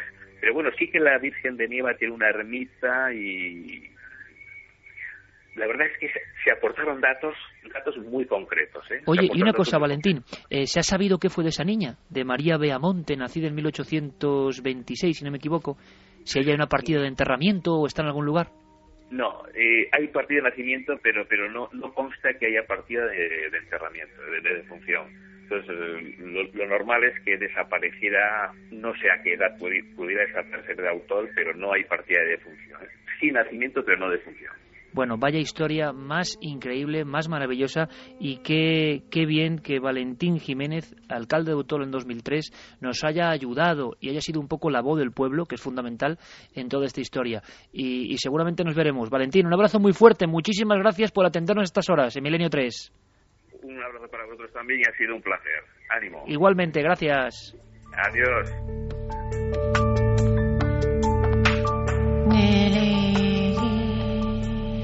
Aquí la historia, Carlos Largo, no sé si habrá variado la encuesta eh, con toda esta información y quiero ahora saber, por supuesto, la opinión de nuestros compañeros, pero ¿la encuesta cómo va? Pues vamos a recordar esa encuesta en ikerjiménez.com. Hemos puesto la pregunta ¿creéis en la reencarnación? Ahora mismo los datos Iker están así. El 58,9% de los votos eh, opina que sí y el 41,1% que no. Em, hay una cosa que a mí no me encaja muy bien, o sea, que me parece extraña, Javier, en el asunto de lo que recuerdan algunos de los protagonistas de esta historia, de que ella no sabía dónde iba y el hecho de que el alcalde recuerde que era ella la que llamó. Eh, hay algo que no encaja, Javi, compañeros, Santi, Javier, ¿qué opináis de lo que habéis escuchado? Bueno, eh, yo creo que el dato que nos, eh, que nos, quien nos ofrecía el dato de que no sabía el, pueblo al que iba era la propia Jet y cabe la posibilidad, pensando bien, no, digamos, de que quizá él se le propuso llamar al lugar para hablar con alguien de, de, ese, de ese sitio, pero sin ofrecérsele muchos más datos. Como decía además el propio Valentín, en aquella época aun sabiendo que era autor, eh, poco podía hacer desde Internet, ¿no? Pero bueno... Parece que es un poco el secretismo con el que a la propia traductora le dijeron cómo iba toda esta información y no contar casi nada, ¿no? Parece que todo está envuelto como en una nebulosa, que también es extraña, pero que no entendemos muy bien tampoco el objetivo si es que hay gato encerrado. Eh, Javier, Santi, con vuestro fino instinto, ¿qué opináis de todo esto? A mí me ha sorprendido mucho, de verdad, la rotundidad del alcalde en el 2003, persona reacia para estos asuntos y que sin embargo dijo, bueno, yo viví todo eso. ¿Qué opináis? Bueno, a mí me ha causado una sensación de déjà vu porque se parece en sus líneas maestras, evidentemente, a un caso muy clásico de la literatura de la reencarnación, que es el caso de Brida y Murphy. Eh, no sé si eh, muchos de nuestros oyentes lo recordarán, pero en 1952 un psicoterapeuta de los Estados Unidos, Morey Bernstein, eh, somete a hipnosis a una mujer que se llama Virginia Tighe y de repente empieza a recordar una vida anterior en Cork, en Irlanda, en el siglo XIX. El caso es que a raíz de la emergencia de esta información se movilizan un montón de periodistas, de investigadores, ella misma para ir hasta Irlanda, visitar el pueblo, se reconocen muchos de los elementos básicos que aparecían en esas eh, regresiones hipnóticas donde Virginia Tighe estaba recordando su vida anterior mm, con el nombre de Bride Murphy y la, la historia saltó a un libro, se llamaba In Search of Friday Murphy, que fue un bestseller eh, en fin, muy importante en los Estados Unidos de los años 50 y que quizá haya sido traducido en, en fin, en Noruega, no lo sabemos, pero quizá haya sido traducido en Noruega y haya inspirado también parte de esta investigación porque se parece mucho. Es decir, la historia de una mujer que recuerda una vida anterior en el siglo anterior y que de repente viaja a un pueblo exótico lejano para tratar de reconciliarse con sus memorias. Santi. Pues la verdad es que el, caso es impresionante y desde luego efectivamente se parece a muchos otros clásicos de la eh, literatura de este tema. En cualquier caso, el fenómeno eh, es muy interesante y muy digno de estudio. Eh, yo recuerdo que Carl Jung eh, escribía en uno de sus libros una experiencia que tuvo con un lama tibetano al que le preguntaron, eh, bueno, pero ustedes por qué creen en la reencarnación si nadie ha vuelto para explicar qué pasa después de la muerte? Y entonces el lama se sonrió y dijo, ¿cómo que nadie? Ha vuelto todo el mundo. Pues eh, en cierto sentido, lo único que nos eh, podría chocar o que podría hacernos desconfiar de este caso es que se trate de una adulta, porque realmente los casos más impresionantes, y hay miles estudiados, no estoy exagerando ni un poquito, miles de casos estudiados, se producen precisamente entre niños de corta edad, niños entre los 2 y los 7 años, que también son capaces de dar un nivel de detalle de sus anteriores vidas que en el caso precisamente de tratarse de criaturas absolutamente inocentes es eh, muy notable y en los casos que se ha comprobado pues eh, absolutamente sorprendente. Pero aquí hay cosas que de verdad hay unos dibujos, hay un equipo que se encarga de la investigación. Al parecer, Javier, los tiros iban hacia Andalucía, o sea, hay un equipo de producción que intenta cotejar los datos y acaban en Autol, sea ella quien llame directamente, quien le eh, obliguen a llamar para saber la investigación o no, sea como sea, acaban allí, en ese momento y con esa parafernalia. Y van recuperando, eh, digamos, retazos de la historia. Pero como decíamos, el momento culminante es cuando se descubre que hay partida de bautismo no solo de Nicanora Beamonte, sino de María Beamonte. Pero no hemos logrado saber nada de esa niña, de su vida, de qué pasó. Ni siquiera los cronistas con los que has hablado y archiveros han logrado seguir la pista de esa niña, que sería alucinante. Eh, claro, imagen es imposible mediados del siglo XIX, pero sería alucinante saber algo más. Sí, es, ha sido una labor bastante importante la la documentación que han hecho. Por ejemplo, Víctor eh, Ruiz Soldevilla eh, ha buscado también no solo a las niñas, sino a sus, a sus antepasados, a sus padres, a sus abuelos, y corrobora de casualidad una de esas sincronicidades. Tiempo después, eh, Víctor se había olvidado de toda, esta, de toda esta historia y haciendo otras labores descubre un nombre, de nuevo ese Antonio Beamonte, en unos legajos donde se habla de que este hombre era un molinero de la zona. Antonio Beamonte era el abuelo eh, paterno de, estas dos niñas, María y Nicanora. Pero es que otro dato muy curioso es que en esa época, en 1828, cuando ellas nacen, los Beamonte que hay allí son prácticamente ellas dos, el padre y eh, los abuelos paternos. Poco después, eh, todos desaparecen, se pierde la pista de, de, estos Beamonte y precisamente por esa razón no es un apellido que haya, digamos, cuajado en la actualidad, no es un apellido habitual allí, de hecho ni siquiera es un apellido eh, que se haya visto en muchísimo tiempo. Nadie lo recordaba y han tenido que recurrir a esos archivos antiquísimos para poder eh, ser conscientes de que efectivamente existió ese apellido. Ella recordaba retazos de su vida, escenas, los olivos, los lugares, las gárgolas, la ermita de la Virgen, los nombres del alcalde, la profesión de su padre, lo del colegio, pero no su vida de adulta. O sea, la transmisión que había se cortaba en cierto momento. No se sabe por qué murió, dónde murió, si tuvo hijos, nada, ¿no? No, no se sabe absolutamente nada. Se ha buscado eh, en esos legajos del pueblo, pero no ha aparecido nada. Es decir, se le pierde la, pista muy pronto, no hay partida de defunción, no se sabe por qué emigra del pueblo y bueno, eh, Jet decía que María Viamonte, si realmente fue ella, eh, había vivido durante bastantes años. Ella recordaba sobre todo su infancia, únicamente su infancia en el pueblo, al lado del río, que recordaba que era un río de aguas bastante frías, al lado de un molino con esa humedad y, poco más. Es decir, que ni ella ni los propios eh, investigadores que han estado siguiendo a fondo el caso han podido saber más de estas dos niñas. ¿Y por qué Beamonte, no, con ese nombre? ¿Os imagináis, compañeros, que precisamente en Dinamarca sigue la pista, que hay una especie de genealogía o transmisión por genealogía de esta historia, que esté reviviendo cosas de casi Javier a nivel genético de otras vidas porque de verdad me parece sorprendente porque pensar en el otro ámbito en el de la broma bueno no sé muy bien para qué o con qué objetivo hacer todo esto y otra cosa la reencarnación que yo no sé qué papel juega en el ámbito de nuestras religiones en otras es una cosa cotidiana pero en la nuestra y tú has indagado has hablado con Antonio Piñero con especialistas tampoco se sabe muy bien en qué instante la, la reencarnación pues como que se aparta absolutamente como posibilidad ¿no? Pues la, eh, la, aproximación a este tema es bastante contradictoria y surgen muchos debates a ese respecto. Al parecer, bueno, evidentemente la religión eh, judía de la que parte el cristianismo no contempla la reencarnación, pero hay algunas eh, frases en el Nuevo Testamento que son un poco ambiguas. Por ejemplo, en el Evangelio de Mateo hay un momento en el que mm, el evangelista pone en boca de Jesús ese interrogante de ¿quién dicen los hombres que soy yo? Y ellos contestaron, unos dicen que eres Juan el Bautista, otros Elías y otros Jeremías o alguno de los otros profetas.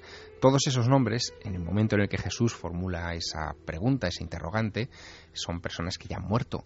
Por lo tanto, eh, que le vean a él como una encarnación de esos personajes está hablando de que hay cierta mm, creencia en este asunto.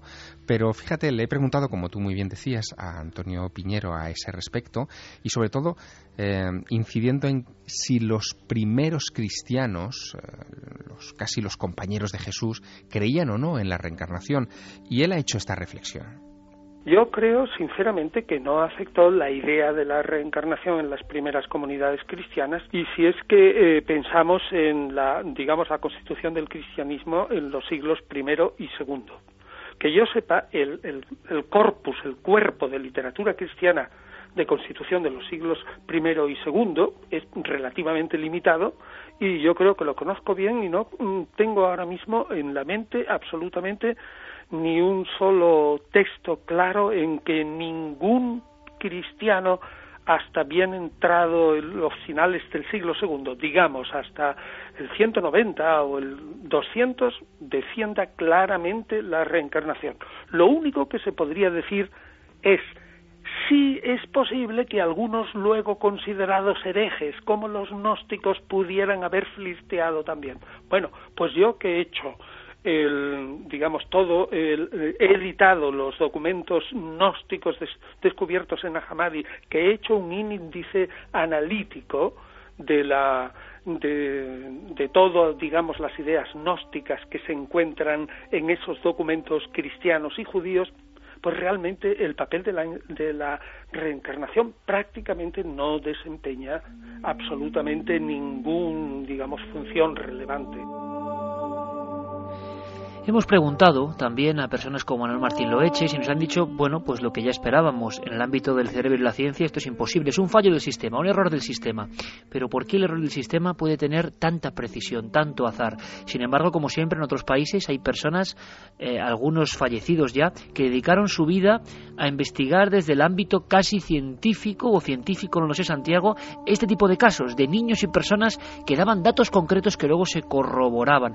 A mí, desde luego, el caso de esta historia el caso de eh, Autol, o es alguien que hace una broma de algún tipo, teniendo acceso, pues bien por historiadores, a esos datos tan concretos, o si no, no lo puedo entender. Sinceramente, se me escapa, no lo entiendo, no lo concibo, aunque todo es posible, evidentemente. Pero ha habido grandes investigadores, em, en silencio incluso, y compilando miles de casos eh, en tiempos muy recientes, Santi.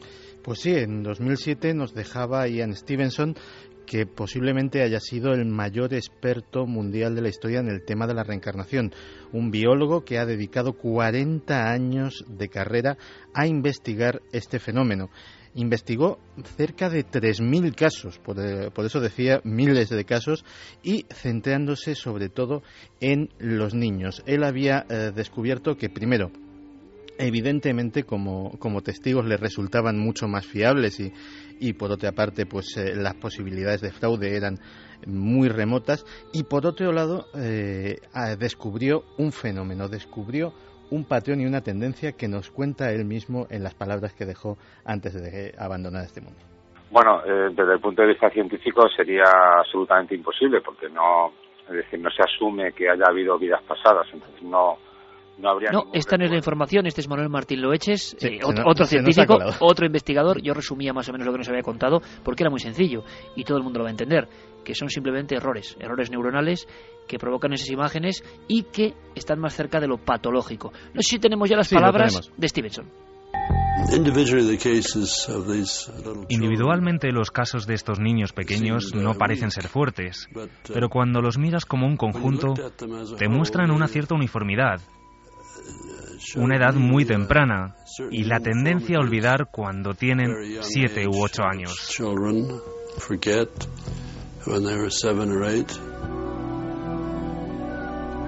Recorrió miles de kilómetros por todo el planeta buscando estos casos. Eh, además, llegó a la conclusión de que esa pauta que había descubierto, empezar esos recuerdos tempranos a la edad de entre dos y cuatro años y desvanecerse prácticamente por completo a los siete, era eh, muy general. Él calculaba que para los 3.000 casos que había estudiados debían de habérsele escapado por ser tomados simplemente como fantasías o como ocurrencias de niños miles y miles más, eh, que aquello era la punta de un gigantesco iceberg. Desde luego, eh, él lo miraba desde un punto de vista completamente científico. Publicó sus descubrimientos y sus trabajos en revistas de todo el prestigio, eh, comprobado sus datos y revisado sus artículos por eh, científicos de enorme prestigio que asesoran a esas revistas y la comunidad científica fue absolutamente, absolutamente mm, unánime en cuanto a la impecabilidad de sus trabajos. No ya así de sus conclusiones que fueron tomadas con bastante más frialdad. En cualquier caso, él eh, apuntaba a la reencarnación, como dicen sus propias palabras, solo como una posibilidad. Para los casos más fuertes, la reencarnación es la mejor explicación, pero no la única. No tenemos casos perfectos, por lo que nunca diría que tenemos evidencias de ella pero creo que la reencarnación hay que tomarla seriamente como una posible explicación.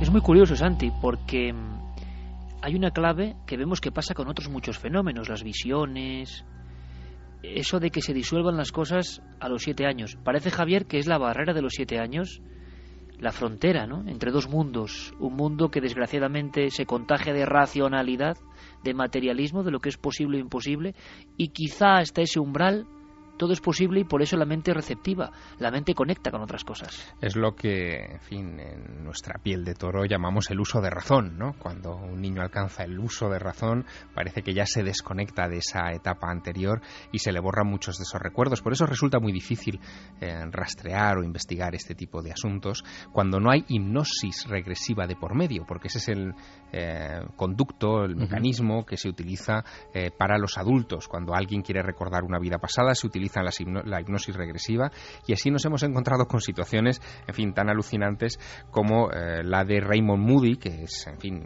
mundialmente conocido por sus, eh, sus investigaciones en las experiencias cercanas a la muerte, que un buen día decidió aplicarse él mismo eh, la terapia regresiva para, en fin, explorar sus vidas pasadas y terminó, en fin, llegando a enunciar hasta nueve vidas anteriores, desde que era un protohumano, decía él, en, en África, hasta su última encarnación como artista oriental antes de convertirse en el mundialmente famoso Raymond Moody. Eso lo decía Raymond Moody, ni más ni menos. Sí, sí, enunció nueve vidas, ¿eh? nada menos, ya te digo, como obrero, como esclavo, eh, como eh, mártir arrojado a los leones en Roma, como noble en Roma, en fin.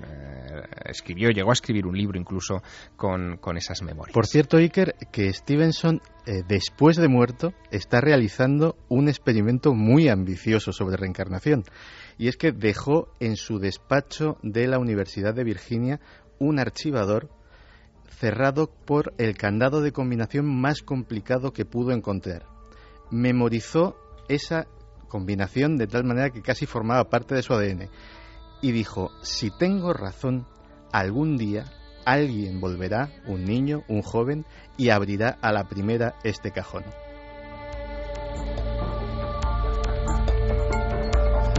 Wow, eso es buenísimo, ¿eh? Sí, eso es buenísimo. Y aquí entramos en la, bueno, vamos a decir así, en la física o en la lógica interna del fenómeno de la reencarnación. Sobre esto se ha escrito mucho, se ha hablado mucho, eh, pero hay cierto consenso al respecto de que eh, ese periodo intervida entre la muerte y tu regreso a, esta existencia, pues varía más o menos entre los 30, 40 años hasta los 250 años. ¿no?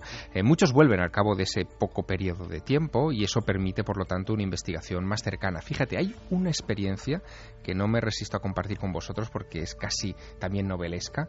Un, eh, un miembro del Departamento de la Policía Científica de Curitiba, en Brasil, que se llama Joao Alberto Fiorini, eh, en fin, él trabaja con huellas dactilares. Él se encontró con un, con un tema increíble, ¿no?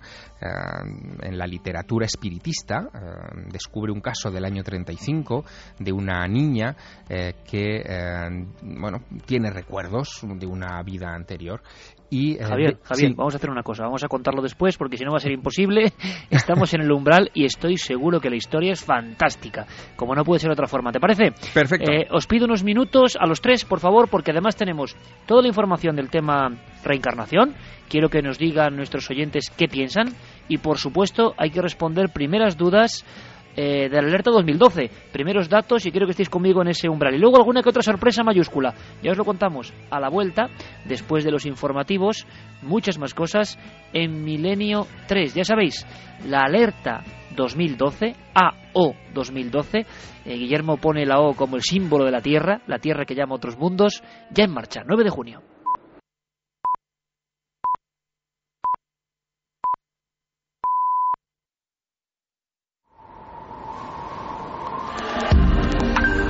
Nunca antes habías estado tan cerca de lo desconocido.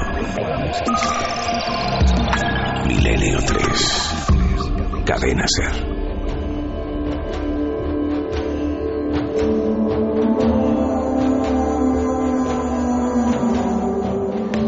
Aquí continuamos. Milenio 3 en la cadena SER, con el anuncio tan importante de Alerta 2012 7J. Y a partir de esta semana, siempre en todos los programas, información complementaria actualizada. Por cierto, que hemos escuchado los compañeros de los servicios informativos. Y yo quiero agradecerles siempre la disposición que tienen con nuestro programa. Los compañeros de la noche, los que escucháis en el boletín de noticias siempre, los que nos dan toda la información, hoy cargada de acontecimientos deportivos y extradeportivos, y que siempre tengo que decirlo, porque sí, eh, nos ayudan mucho en el programa Milenio 3. Cualquier favor, cualquier petición, cualquier gestión, están siempre ahí y eso tampoco es habitual. Así que yo quiero agradecerlo, porque somos todos una gran familia, la familia de la radio.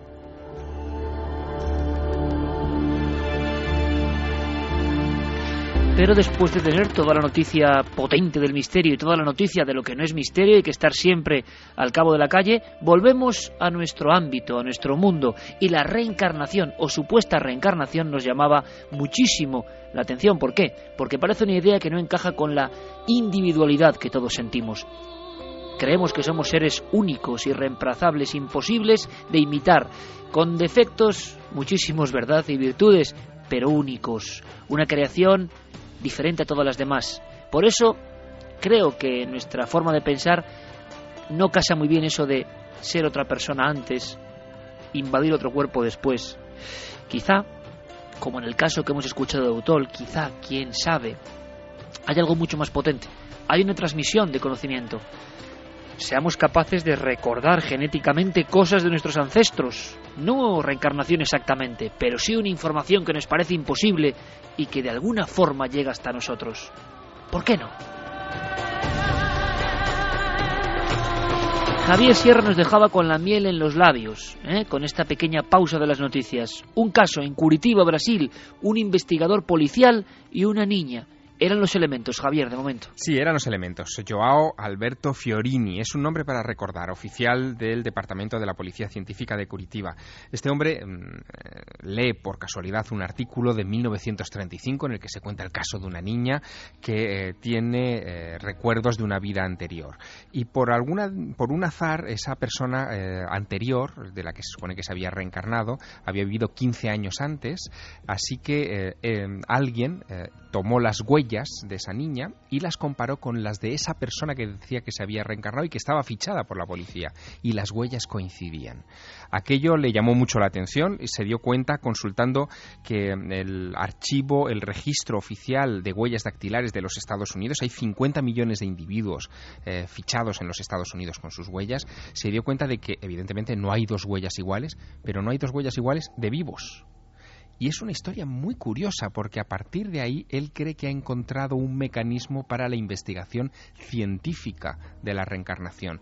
Si es posible comparar las huellas digitales de una persona hoy que tiene recuerdos de haber sido otra hace 15, 20, 30, 40 o 50 años, de la que existen registros digitales, podríamos encontrar ahí un, en fin, una pista. Y esto, desde luego, es digno de, subrayar.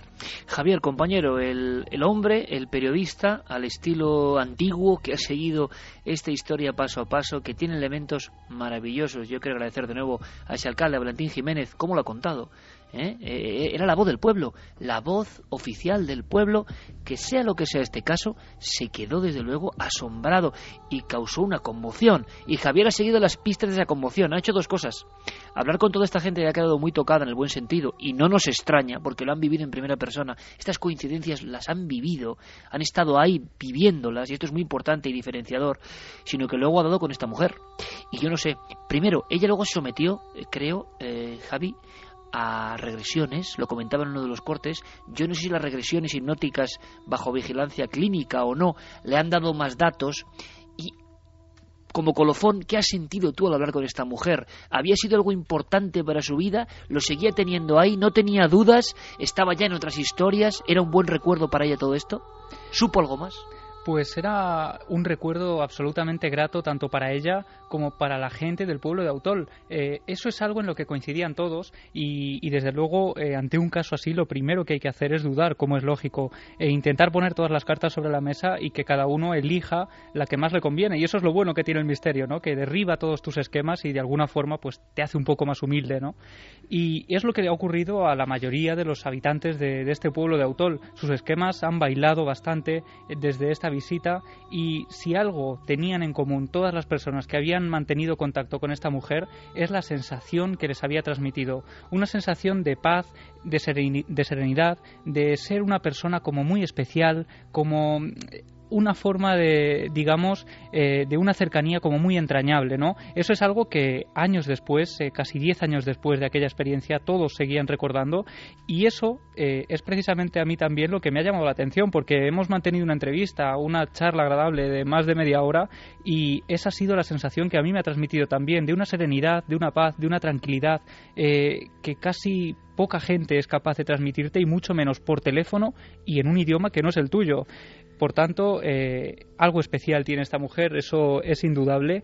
Y, bueno, ella por su parte me comentaba que ha intentado seguir su investigación, que sigue buscando las raíces de este apellido, Beamonte, hasta ahora sin ningún éxito. Ella prosigue su búsqueda y me comentaba que sus amigos, sus familiares, todas las personas al principio eh, no creían y eran muy escépticos y, muy críticos con todo lo que ella contaba y sin embargo cuando vieron en la televisión danesa, porque finalmente este, este reportaje que se grabó fue emitido en la televisión danesa, eh, cuando vieron ese reportaje eh, también sus esquemas cambiaron por completo. Esto es importante. Diez años después, diez años cumple Milenio 3, prácticamente diez años después, una extraña visita a un pequeño pueblo de La Rioja. Y la vida de los habitantes que tuvieron contacto con esta visitante ya nunca volverán a ser lo mismo. Quizá el fondo del misterio es eso, cosas que nos cambian la vida, cosas que al final no es tan importante diseccionarlas, ponerlas bajo el microscopio y saber qué porcentaje de elemento A o B tienen, sino que cambian de raíz nuestro espíritu, nuestra vida, que nos hacen ver las cosas de forma diferente a partir de ese encuentro con lo más hondo del misterio. Y hay dos formas de aproximarse también a todo esto, claro, con esa visión o con la otra. Eh, me gustaría mucho escuchar em, qué opina nuestra audiencia. Ahora damos todos los datos, que hay mucha información que dar, eh, mucha información para nuestros corresponsales en todo el mundo de la alerta OVNI 2012, pero ¿Qué se opina, Carlos? ¿Qué se cuece en torno al asunto de este caso y de la reencarnación como telón de fondo? Pues vamos a recordar esas vías de contacto, milenio3 con número arroba cadenaser.com y nuestras redes sociales también, Facebook, Twitter, Google Plus y por supuesto la página web cadenaser.com y las frases de los oyentes. Por ejemplo, Goyo nos escribía y nos decía, buenas noches, soy de Tudela, Navarra, muy cerca de Autol y Alfaro, y aquí sí existe el apellido Beamonte. Yo conozco a varios Beamonte, ¿emigrarían hacia aquí María y su familia? Inmaculada también nos comentaba, sí creo en la reencarnación, ya que somos energía y ya sabéis que la energía ni se crea ni se destruye, solo se transforma. Eh, Gema, Dama Jedi, nos decía, yo creo que cuando mueres te dan a elegir o quedarte o volver a nacer de nuevo. Antonio Zamora de Burgos, realmente apasionante el tema de hoy. Personalmente, desde que leí muchas vidas, muchos maestros de Brian Weiss, mi visión de la vida cambió por completo. Habría que experimentar más con la, con la regresión. Begoña García nos eh, mandaba también un mensaje y nos comentaba, yo no creo en la reencarnación propiamente dicha, pero sí creo en otro tipo de vida como más espiritual u otra dimensión. Pienso que después de pasar por esta fase no se vuelve de ninguna manera. Eh, también nos escribía, por ejemplo, Jorge Vilches Cañizares, que nos decía, se supone que con la muerte conseguimos llegar a una vida superior a esta. Si eso es así, ¿qué sentido tendría la reencarnación? ¿Y la encuesta, Carlos? La encuesta ahora mismo en ikerjiménez.com, el debate de la semana en Milenio 3, ¿creéis en la reencarnación? Los resultados están así. Un 60,7% opina que sí, que sí existe la reencarnación, y el 39,3% que no. Sorprendente. Ahora toma aire, compañero, porque hay que contar muchas cosas, ¿de acuerdo? De acuerdo. Un poquito de Estrella del Norte de Platino, no el Calero.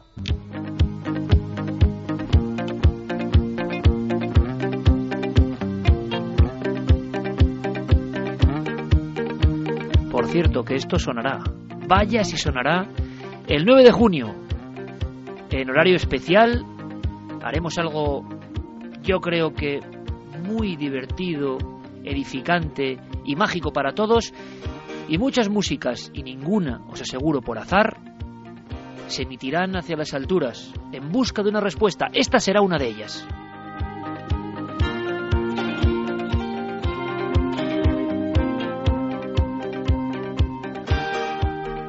Y me imagino, y está ocurriendo ya, las personas organizándose. Qué bonito movimiento, qué bonita sensación. Realmente un ejército pacífico de buscadores, cuya única bandera puede estar representada por el entusiasmo, la ilusión, el interés, la apertura de miras, el interés en el misterio, en lo que es no convencional. Personas, por lo tanto, especiales. Da igual, repito, la edad. Sabemos que hay gente muy, muy joven y muy veterana que nos siguen. Todos, en este caso, con un mismo son.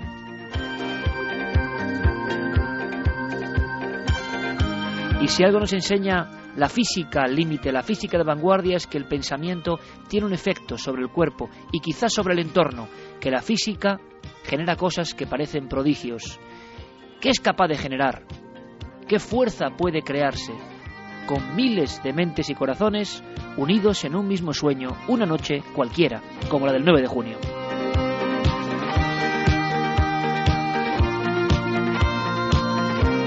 Algunos amigos nos preguntan, nos dicen, ¿y sale nublado, si hay nubes? ¿Y qué más da las nubes?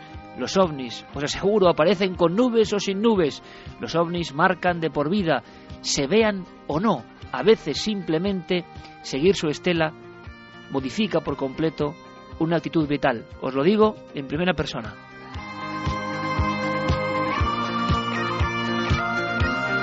Y parece mentira porque estamos ya en la frontera de los 40 años y seguimos vibrando, seguimos sintiendo como un niño cuando nos hablan de eso. Vigilemos los cielos, cojamos provisiones, cojamos nuestros prismáticos, busquemos un buen lugar que puede ser un balcón. Yo he hecho alertas ovni en un balcón con una tienda de campaña. Y amigos, qué emoción. Es importante, es una joya, es único, es impagable volver a vivirlo.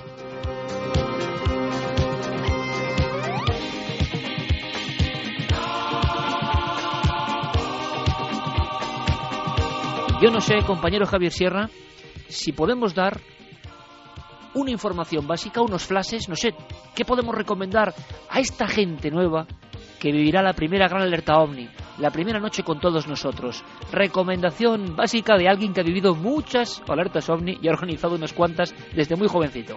Bueno, pues que vayan preparando por lo menos un equipo esencial. Eh, en este caso, y es muy fácil, imagínate, comparándolo con nuestra época, eh, hay una, una cosa que es importante, que es estar comunicado con otros observadores, no solamente en el puesto en el que tú estás, sino en otros lugares alrededor que te puedan dar, si ocurriese algo, una perspectiva diferente y complementaria, tener un buen bloc de notas cerca para ir anotando horarios, direcciones, etcétera, de lo que va a ocurrir en los cielos. Hay muchos programas nocturnos ahora que podemos llevar en el móvil o en nuestro iPad eh, que nos permiten, por ejemplo, identificar las estrellas con muchísima facilidad que están sobre nuestras cabezas, que nos permiten identificar las rutas comerciales de aviones para distinguir si lo que pasa por encima de nosotros es un avión, es la Estación Espacial Internacional, es un satélite artificial o mm, sencillamente es un objeto no identificado. Que se vayan pertrechando de ese software, que eso es fácil y muchos de estos elementos son gratuitos y los pueden encontrar en Internet. Nosotros no lo tuvimos en esa época dorada que tú comentabas hace un minuto. Y desde luego, desde luego, que eh, se vayan preparando para, mm, en fin, para disfrutar, porque va a ser una noche realmente inolvidable. Efectivamente, amigo Javier, no lo teníamos. Ahora, cualquier persona puede ser la NASA comparada con nosotros. ¿Qué podemos decir nosotros, ya viejos carrozas en esto del misterio, a los jóvenes? Podemos decirles que teniendo todo lo que hay, no se olviden nunca del corazón, del entusiasmo, de querer comerse la oscuridad de la noche, de querer otear todo el espacio que tengan delante de sus ojos, de hacer amistades, ¿por qué no? De generar lazos que luego duran años o toda la vida, porque une eso de estar en una situación poco convencional, que aprendan de toda la experiencia. Yo sé de muchos niños que no olvidarán jamás esta experiencia, que combinen todo eso que ofrece la tecnología y que tengan ese alma importantísima para esta alerta 2012. Alan Parsons, claro que sonará. Y yo digo, Chema Font en Mallorca, Sierra de Tramontana. José Luis Hermida en algún punto del Jarafe sevillano. Pepe Ortiz, Morón de la Frontera, entre Morón de la Frontera y Utrera. Ángel Briongos en La Gabarda, en Huesca. Luis Javier Velasco, El Roque Nublo, Galdar, Las Palmas de Gran Canaria. José Gregorio González, ahí es nada, Montaña Roja, La Tejita en Tenerife, Santiago Vázquez, Pantano de la Jarosa, David Zurdo Embalse del Pardo, Madrid, de pantano a pantano, perfectamente eh, vigilado. Gonzalo Pérez Sarró, Bonal de Ibor, tierra de ovnis, en el campo Arañuelo, en la provincia de Cáceres, Diego Marañón, Campas de Ucieda, Cantabria, Joaquín Avenza, Desierto de los Rodeos, Ceutí en Murcia, Tomás Hijo, casi nada, Las Batuecas, provincia de Salamanca, Tierra sin tierra durante mucho tiempo, tierra de misterios hoy en día. Alberto Cerezuela en el Cañarete de Almería, Enrique Chazarra. Qué recuerdos, Balcón de la Rioja, Puerto de Herrera, provincia Corazón de Álava.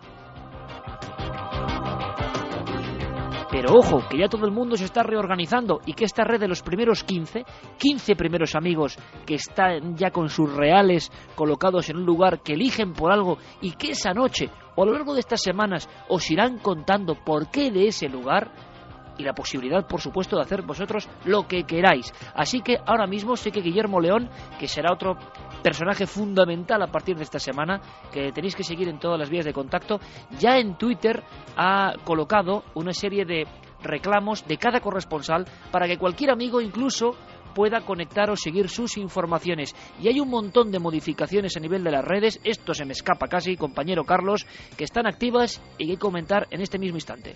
Desde luego que sí, Iker. Como tú ya mencionabas, eh, la página de referencia va a ser ikerjiménez.com.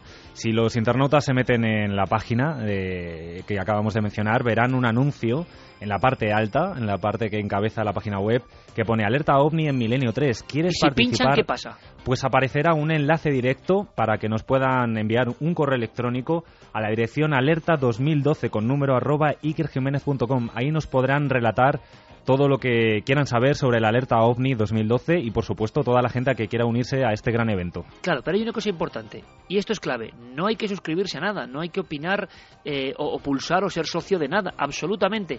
Lo que sí nos gustaría es saber en lo posible, en las diferentes vías, ¿eh? no solo ese correo electrónico, sino Twitter, Facebook y todo, ¿dónde vais a estar?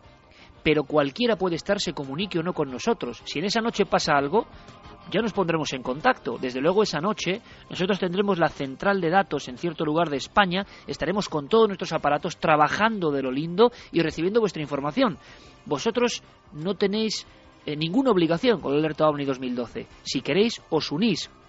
Y si queréis podéis ir a esos lugares clave que van a ir creciendo en España y en el mundo. Pero nos gustaría saber si nos escuchas desde Colombia, desde Alemania, desde México y estás dispuesto, pues sería bonito que nos lo dijeses. ¿Para qué?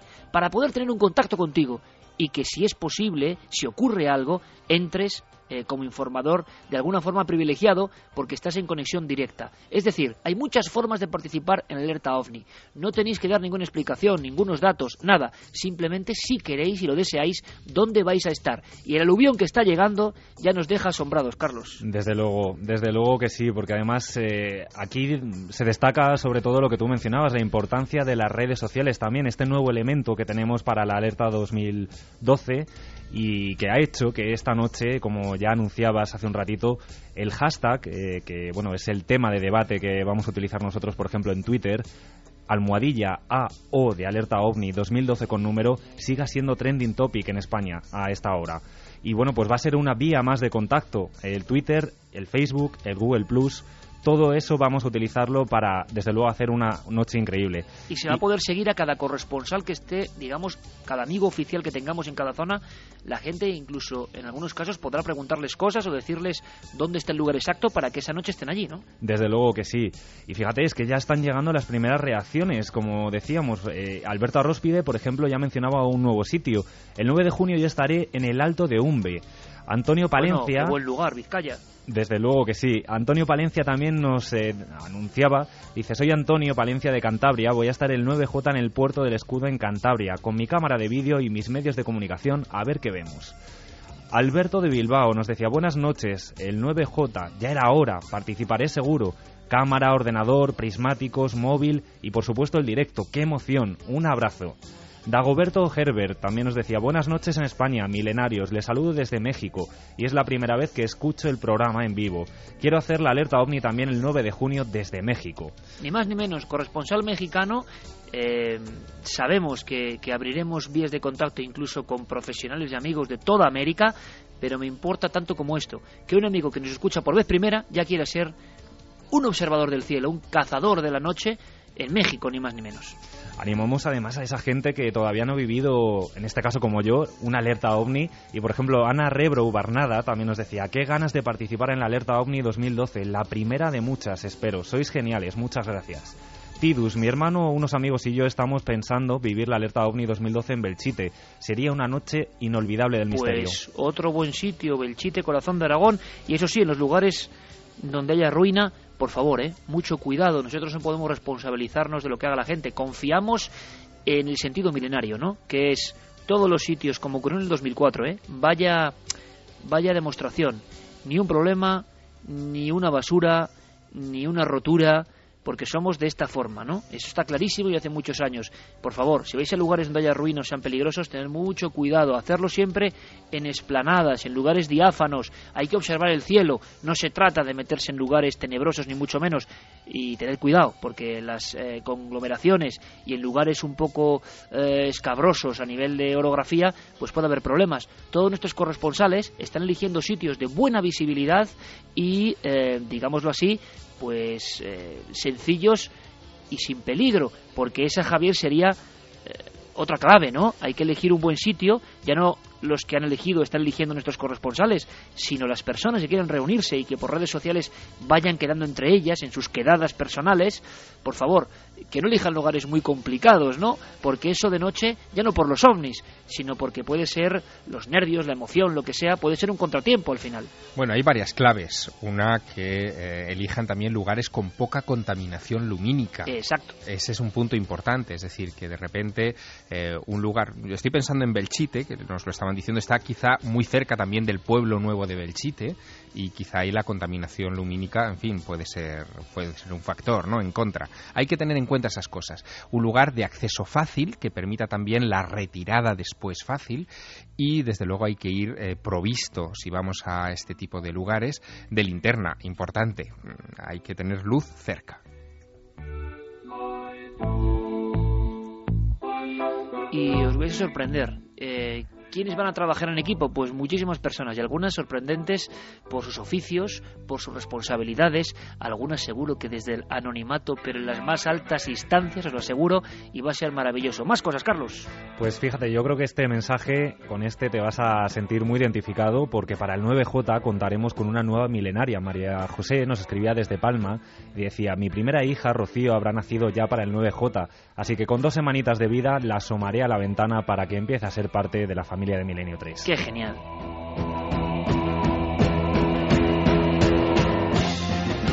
Con un par de semanas, una simple mirada a las estrellas, al cielo, junto a sus padres. Yo estoy seguro que eso se queda en algún lugar, que esa visión mítica, mágica y maravillosa emana de algún sitio y conecta con nosotros de alguna forma que es difícil de explicar con palabras. Bravo por esa iniciativa, que muchos niños miren las estrellas esa noche, claro que sí. Más cosas, Carlos. Yo creo que, fíjate, Autol también va a ser un punto de, de encuentro y de, de, vista, de mirada hacia Autol, el cielo. el lugar donde hemos hablado de este caso. Sí, porque, mira, David y Esme nos decían, desde Autol, desde el Monte Yerga, os estamos escuchando un sábado más, como desde hace siete años. Es increíble la historia de Yetetov, la ermita de la Virgen de Nieva, a la que hemos acudido cientos de veces, la panadería Cuevas o cómo en Autol se o conoce... Sea, estar en un monte monte y estamos hablando de su pueblo. Justamente, justamente, estaban en ese monte, en el monte Yerga. Y dice, oír a Iker y a Javi hablar de nuestro pueblo es algo muy especial para nosotros. Nos acompañáis cada sábado en pleno monte mirando al cielo. ¿Os acordáis de las sincronicidades junguianas, no? Desde luego. Esta es mayúscula, Javier. Desde luego, desde luego. Más cosas, Carlos. Juan de Málaga nos decía, hola Iker, saludos desde Málaga. El Torcal es un lugar mágico y donde Sí. se observan muy bien las estrellas y dicen que se ven ovnis. Según he oído muchas veces. Un saludo. Y estamos recibiendo muchos mensajes de personas de otros países, de otros lugares, y todo el mundo puede participar. Santi, ¿alguna recomendación más? Porque yo creo que hay una cosa importante. Em, no solo se trata de observar o capturar un ovni. Claro que sí, vamos a intentarlo. Además, yo no voy a estar ahora con lo importante es la comunicación, que ya sabemos que es y que va a existir. Ya sabemos quiénes somos y cómo somos. Vamos a ver si de verdad podemos acercarnos al misterio ovni. Yo no sé por qué esa fecha, este lugar, de esta forma. Sé que celebramos 10 años. Eh, el 1 de junio del 2002, el primer día de junio, que es un día muy ufológico, por cierto, por ciertos casos e historias eh, bien curiosos de la antigüedad, nosotros nos ponemos en marcha. Quizás sea una señal, quizá vaya a ocurrir algo, pero lo importante es que en esa noche se pueden trazar eh, amistades, se pueden vivir experiencias que cambian a uno la vida por dentro y que creo que hay que ir con esa actitud, que seguramente habrá gente que no le interese lo más mínimo, que se asome para lo que sea, pero que lo importante es vivirlo con toda la intensidad. Esto es mucho más, la alerta ovni, yo he hablado del clásico, es mucho más que un simple programa de radio. Pues sí, es eh, sobre todo una fiesta, una fiesta de los que amamos el misterio. Vamos a hacer investigación, vamos a ver si descubrimos algo, vamos a ver si conseguimos apuntarnos un tanto, pero también vamos a conocer, no solamente a través de las redes sociales, que ya tenemos contacto con la gente que tiene nuestros mismos intereses o nuestras mismas inquietudes, es un día perfecto para conocerlos cara a cara, para pasar un buen rato, para hermanarnos, para juntarnos, para conversar de lo divino y lo humano, para charlar y matar el rato con buenas conversaciones sobre misterios o sobre lo que sea eh, mientras se miran los cielos esperando que suceda algo. Y eh, de hecho yo me comprometí contigo. Esa fiesta la vamos a narrar desde dentro incluso. Yo voy a estar también ahí eh, contando los entresijos la tramoya la trastienda de todo lo que hagamos de los pequeños preparativos de nuestra llegada al punto de al punto donde vamos a tener la central de datos de las pequeñas incidencias o las pequeñas anécdotas que nos vayan sucediendo porque también queremos que eh, todos nuestros amigos sean partícipes de la fiesta desde dentro de nuestras vivencias y de nuestra ilusión por este proyecto que de verdad nos encanta. O sea, lo que no se cuenta, oficialmente lo va a contar Santiago Camacho en su diario. Efectivamente, vamos a hacer un pequeño diario de la tramoya de, de la alerta OVNI y bueno, pues eh, allí eh, narraremos por los preparativos de cómo se está eh, colocando las cosas, de los preparativos del viaje. Miedo me da, ¿eh? quién sabe, eh, pues eh, a lo mejor hay alguna fotografía de algún plato delicioso que nos metamos para el cuerpo en la cena del día anterior. Oye, ¿Quién sabe esas Por cosas? cierto, Santi, hablando de sincronicidad.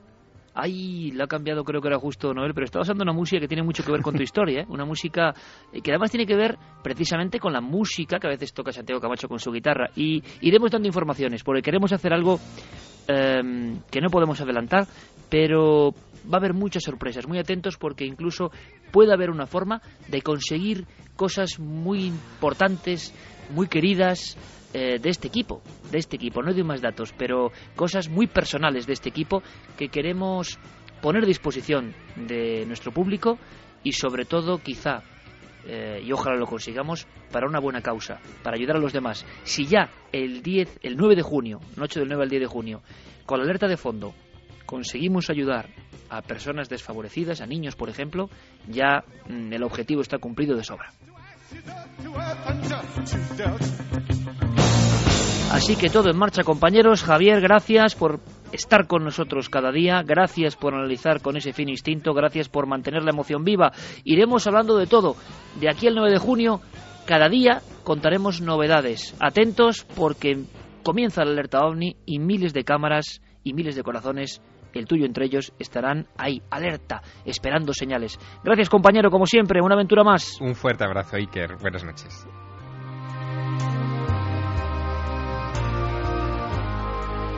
Javier Pérez Campos, eh, Primera alerta ovni, ¿qué vives, no? Así con intensidad. ¿O ya viviste la del 2004 con intensidad?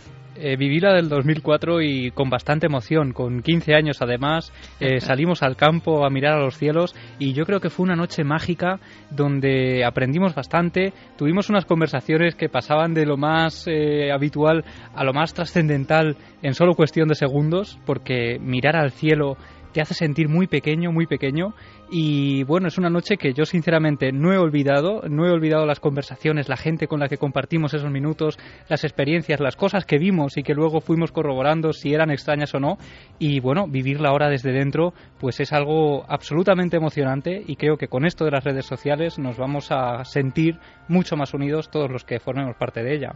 Con 15 años, Javier Pérez Campos estaba ahí siguiendo aquella experiencia en el 2004, alerta ovni. Han pasado ocho años, ni más ni menos, y ahora lo hace desde dentro. Eh, pues yo creo que es un bonito detalle, una bonita historia. Claro que sí, vamos a vivirle con toda la intensidad. Compañero, hasta la próxima aventura. Nos ponemos en el engranaje. Tú estás en las máquinas, ¿eh? Eres como, hombre, iba a decir los carboneros del Titanic, no, porque mira lo que les pasa a los pobres. Pero estás ahí con toda la maquinaria.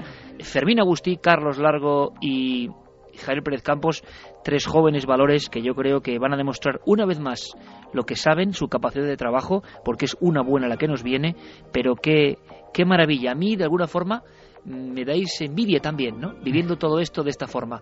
Y vamos a intentar estar todos a la altura que os merecéis. Un abrazo muy fuerte. Gracias, Iker, un abrazo. Y solo te digo que quizá desde ahí arriba estén ya respondiendo nuestras llamadas. Tengo delante de mí un recorte de prensa del periódico Málaga Hoy, día 20 de abril de 2012, justamente ayer, y el titular eh, solo dice, ya están aquí. Eh, hablan en Málaga de ovnis. Bien, como vamos a hacer boletín ovni, vamos a estar contando de aquí al 9 de junio todo lo que pasa pues, y todo lo que pase. Os pido mucha atención. Cualquier persona con información, desde ya se tiene que poner a trabajar. Si hay algún ovni, si ha habido algún rumor de este tipo, porque los casos parece que renacen tenemos que tener información porque nuestros compañeros, algunos de ellos de forma móvil, estarán buscando esas huellas para quizá, ¿por qué no?, que una de las acampadas, quedadas o reuniones sea precisamente el lugar donde los no identificados han estado horas antes. ¿Por qué no? Vamos a perseguirlos con toda la intensidad. Ahí está ese recorte, ya están aquí. Eh, eso decía la revista Tiempo en el año 89 con el caso de Conil. Quizá en Conil, por supuesto en la playa de los Bateles, también haya gente. Estoy seguro de ello. Javier, un abrazo, compañero. Un abrazo.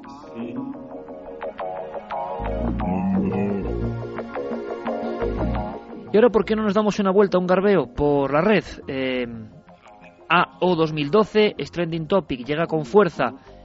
Queremos todo vuestro apoyo, vuestra ayuda. Hagamos todo esto entre todos, como debe ser.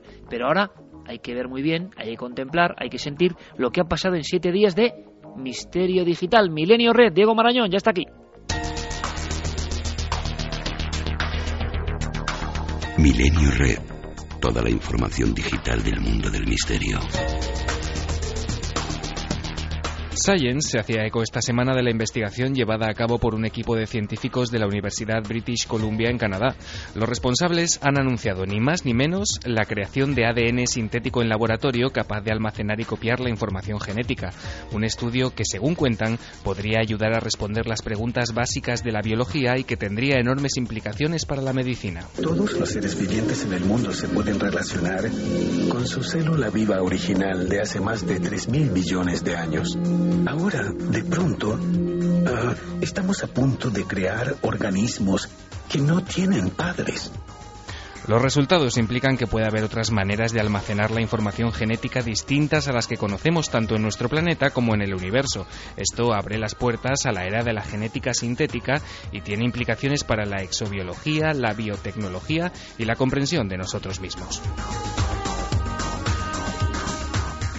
Todos conocemos ese cierto cosquilleo que se siente ante el miedo, pero existe una variante de la que somos rendidos admiradores en este programa y a la que hemos dedicado muchos momentos en Milenio 3. Hablamos del radioteatro, un maravilloso género artesanal y prácticamente en peligro de extinción que gracias a las nuevas tecnologías ha sabido encontrar también su hueco en la red. Este relato figuraba en un raro volumen encuadernado en, en una extraña piel. Vamos a recordar, a recordar esta noche cómo era ese relato. Por eso, ya que no pueden quemarlo por no tenerlo, lo mejor será que lo olviden después de verlo. La página web Miedoteca nació hace una década como la primera página dedicada íntegramente al desaparecido y recordado programa Historias. Con la cancelación de las dramatizaciones de Juan José Plans, lo que surgió de aquellas cenizas fue el estupendo portal que existe hoy y que se centra en el mundo del radioteatro en general, incluyendo proyectos propios que pretenden mantener vivo el legado del programa original. Un gran número de novelas y películas han contado historias sobre invasiones zombies. En la mayoría de estas historias los protagonistas se encuentran ante una situación crítica en la que deben hacer acopio de todo tipo de víveres. Para evitar situaciones de pánico, un proyecto llamado Map of the Dead, el mapa de los muertos, ha utilizado la tecnología de Google Maps para generar un mapa en el que aparecen puntos de ayuda en caso de invasión zombie. Los usuarios pueden encontrar puntos para repostar gasolina, para conseguir comida o armas en caso de que una amenaza zombie se desarrolle su ciudad. Se trata de un mapa mundial en el que se puede introducir el nombre de una ciudad para ver sus posibilidades directamente. En caso de apocalipsis zombie, toda esta información puede ser de vital importancia para los usuarios y mientras tanto es un ejemplo de las posibilidades que ofrece Google Maps. José Luis Cardero, buen amigo de este programa, tiene desde hace tiempo su rincón particular en la red. Lo que nosotros llevamos dentro de nuestra cabeza es la frontera de la última máscara. Es decir, una vez que todas nuestras convenciones y todos nuestros artilugios culturales quedan anulados por la muerte, eh, aparece nuestro auténtico rostro. Además de doctor en Ciencias Políticas y Sociología por la Universidad Complutense de Madrid, este apasionado de la historia es especialista en antropología social y cultural. Sus principales campos de investigación, como ya sabréis los más fieles, comprenden la mitología y las investigaciones en torno a la simbología. En joseluiscardero.com encontraremos una amplia muestra de sus artículos, teorías y trabajos literarios, un auténtico caudal de información tan sorprendente como interesante que hará las delicias de todos aquellos interesados en los aspectos más tenebrosos del ser humano. Es todo por esta semana. Como siempre, los enlaces para profundizar en todos estos temas estarán disponibles gracias a Guillermo León en el cuartel general de esta sección. Ya sabéis, ikerjiménez.com, porque como siempre, el misterio continúa en la red.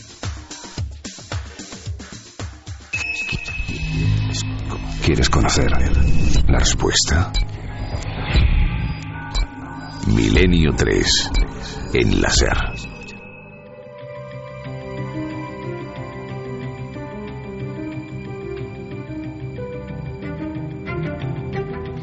Un programa de esta noche muy especial, muy vivido y todo, mm, claro, eh, envuelto de esa emoción, de esa emoción de empezar a hacer un trabajo. Eso está claro, eso va a seguir así hasta el 9J.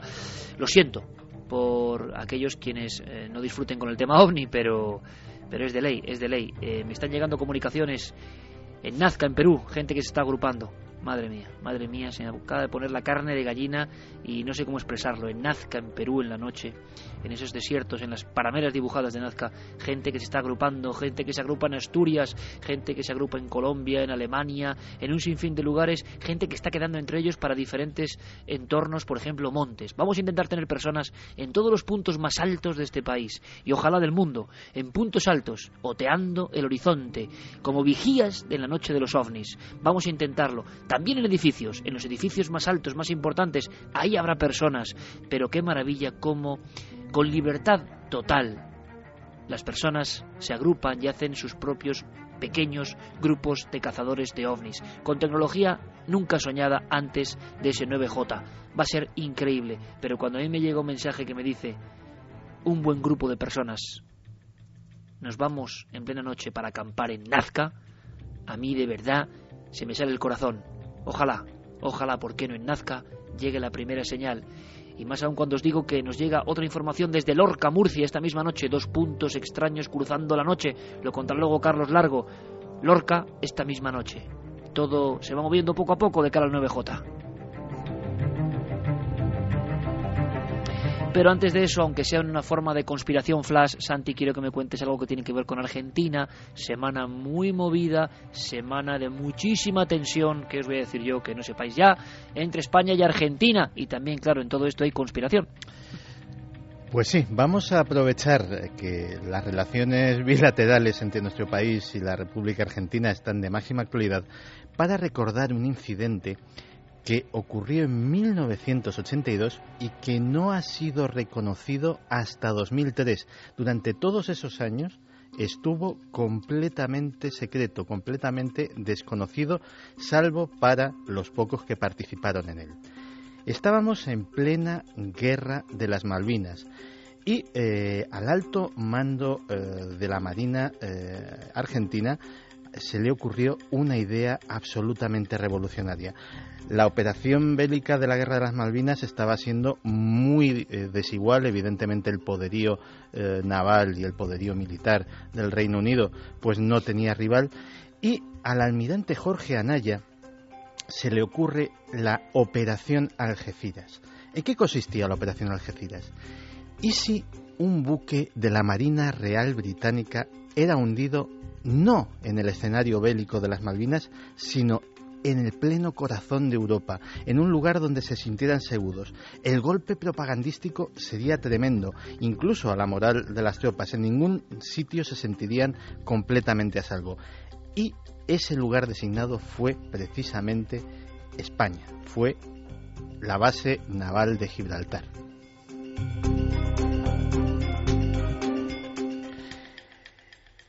La operación no era ni mucho menos sencilla y el riesgo de ser descubiertos era bastante elevado. Se necesitaba que, eh, en caso de que esto sucediera, Argentina quedara completamente eh, separada, completamente al margen de eh, este ataque, por lo que la Armada se dedicó a montar un comando especial con personas que en caso de que el ataque fuera fallido no pudieran ser relacionadas con el gobierno argentino. El almirante Anaya confió la planificación del operativo a eh, el contraalmirante Girling, que designó a su vez al, capitán de corbeta eh, Héctor Rosales, que era eh, pues experto en guerra submarina. Pues bien, eh, él consiguió juntar a tres antiguos guerrilleros montoneros, Máximo Nicoletti, Antonio Nelson Latorre y alguien desconocido a quien solo conocemos por su apodo, el Pelado Diego, que eh, eran expertos en buceo. Su plan era el siguiente llegar a España, infiltrarse como turistas en la zona de Algeciras, vigilar eh, de cerca los barcos que entraban y salían de la base de Gibraltar y cuando encontrasen un buen objetivo, ponerse sus trajes de buceo, entrar en la base eh, por debajo del agua y adherir unas minas submarinas en eh, el barco elegido y luego hacerlas detonar a distancia.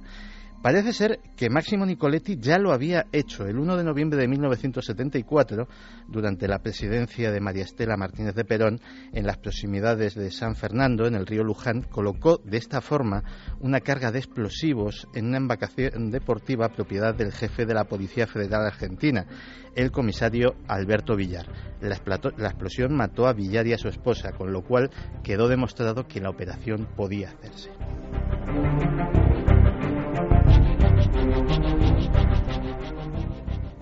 Llegaron así, eh, en mayo de 1982, tres hombres, dos de los montoneros más el oficial de enlace argentino, que eh, se hicieron pasar por turistas. Llevaban pasaportes falsos, habían entrado mm, por carretera desde Francia eh, y habían ido en avión hasta París y compraron eh, una eh, embarcación eh, inflable en un conocido gran almacén español, compraron también en tiendas de la zona los equipos de buceo y quedaba el detalle de los explosivos. Una, tres minas submarinas de fabricación italiana con 25 kilos de explosivo cada una. Esas minas entraron a través de Madrid y a través de la Embajada Argentina por medio de valija diplomática.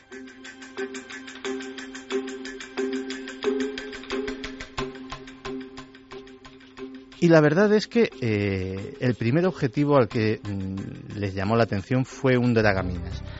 El oficial argentino mm, les dijo a los guerrilleros que, no, que mejor esperarían un barco de mayor entidad. Pasaron los días y aquellos hombres que estaban constantemente en la playa eh, al lado de su Zodiac esperando que llegase el barco vieron pasar otro objetivo tentador. Era un buque cisterna.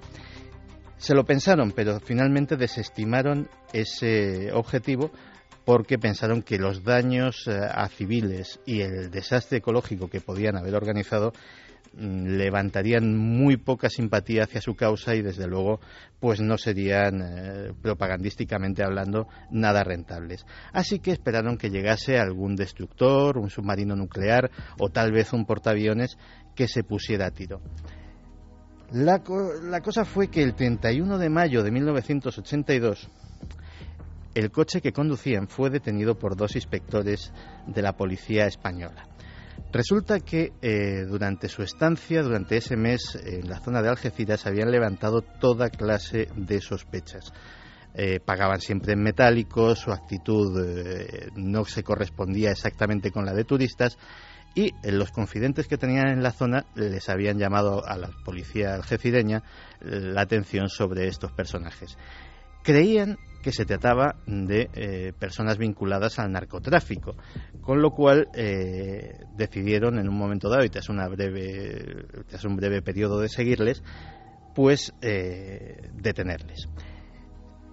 Se vieron atrapados de esta manera y en la comisaría de Algeciras ocurrió una escena bastante curiosa porque el comisario, interrogando a estas personas, se encaró con ellos y finalmente pues el oficial que estaba al mando confesó y dijo eh, soy oficial de la Marina Argentina. A partir de este momento me considero prisionero de guerra y no pienso decir una palabra más el problema es que el comisario se le quedó mirando y le dijo ya si tú eres oficial de la Marina Argentina yo soy sobrino del Papa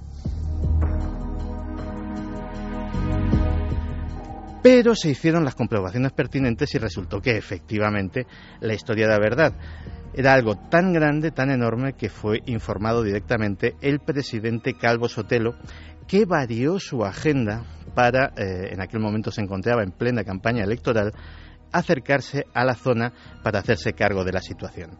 Se dictaminó que eh, el comando argentino sería eh, sacado de la zona en el propio avión del presidente, trasladado a Madrid y de allí deportados hacia su país de origen. También se dictaminó que nunca se hablaría de este incidente, porque lógicamente eh, serviría para minar las relaciones diplomáticas no solamente con Argentina, sino con el propio Reino Unido, y además eh, también serviría para retrasar nuestra entrada en la OTAN, que en aquel momento era lo que se estaba decidiendo y una de, de las materias más importantes en eh, política internacional en España. Así que así nació un secreto y un incidente que tardó muchísimos años, hasta hace muy poquito, en hacerse público. Secreto, Santi, que viene a colación perfecta en esta semana precisamente. Ya se está hablando de muchas conspiraciones, muchas cosas que pasan por detrás de lo que se está contando. Pero si te parece eso, lo podríamos contar después de analizar todo lo que ocurra en estos días que seguro van a ser calientes a nivel de información general y de esa relación entre ambos países. Pero estaremos muy atentos, como si fuera una alerta, pero alerta a conspiración, ¿te parece? Me parece perfecto y efectivamente estaremos al tanto de todas las noticias que surjan.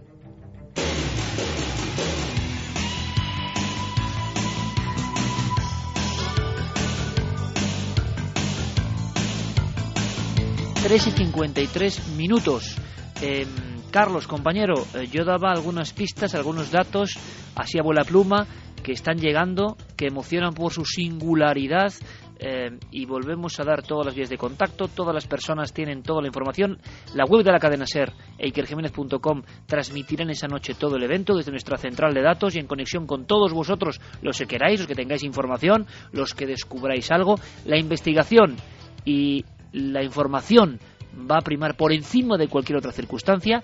Lo que nos interesa es saber si hay ovnis esa noche en algún rincón de España, sobre todo, pero también de todo el mundo. Y estamos viendo sitios, sitios, sitios, lugares, enclaves que sabemos que van a estar con amigos milenarios, enclaves como los que siguen. Desde luego que sí, que recordamos ese eh, correo electrónico para todo el mundo que se quiera poner en contacto con nosotros, alerta 2012 con número arroba ikerjiménez.com y por supuesto las redes sociales, Facebook, Twitter, Google Plus, el hashtag que mencionábamos AO, almohadilla AO de alerta OVNI 2012 2012 con número. Y por ejemplo, Pablo Fábrega ya nos comentaba si para la alerta OVNI 2012 se forma grupo para ir al Monte Avantos, que arroba Nabel del Misterio nos avise y que todo el mundo que vaya que también le avise, por supuesto. Por ejemplo, vamos a coger este ejemplo. Nosotros queremos tener, por ejemplo, ejemplo, vaya, vaya, vaya redundancia, pero nosotros queremos tener incluso a testigos, testigos recientes que han vivido cosas y que estén de nuevo en el lugar donde las han vivido. Ha habido casos importantes, Monte Avantos, Sanlúcar de Barrameda, zona de Doñana, mm, zona de Córdoba, eh, zona del corazón de Córdoba, eh, sabemos de informaciones no solo de aparición de luces, sino de extrañas figuras.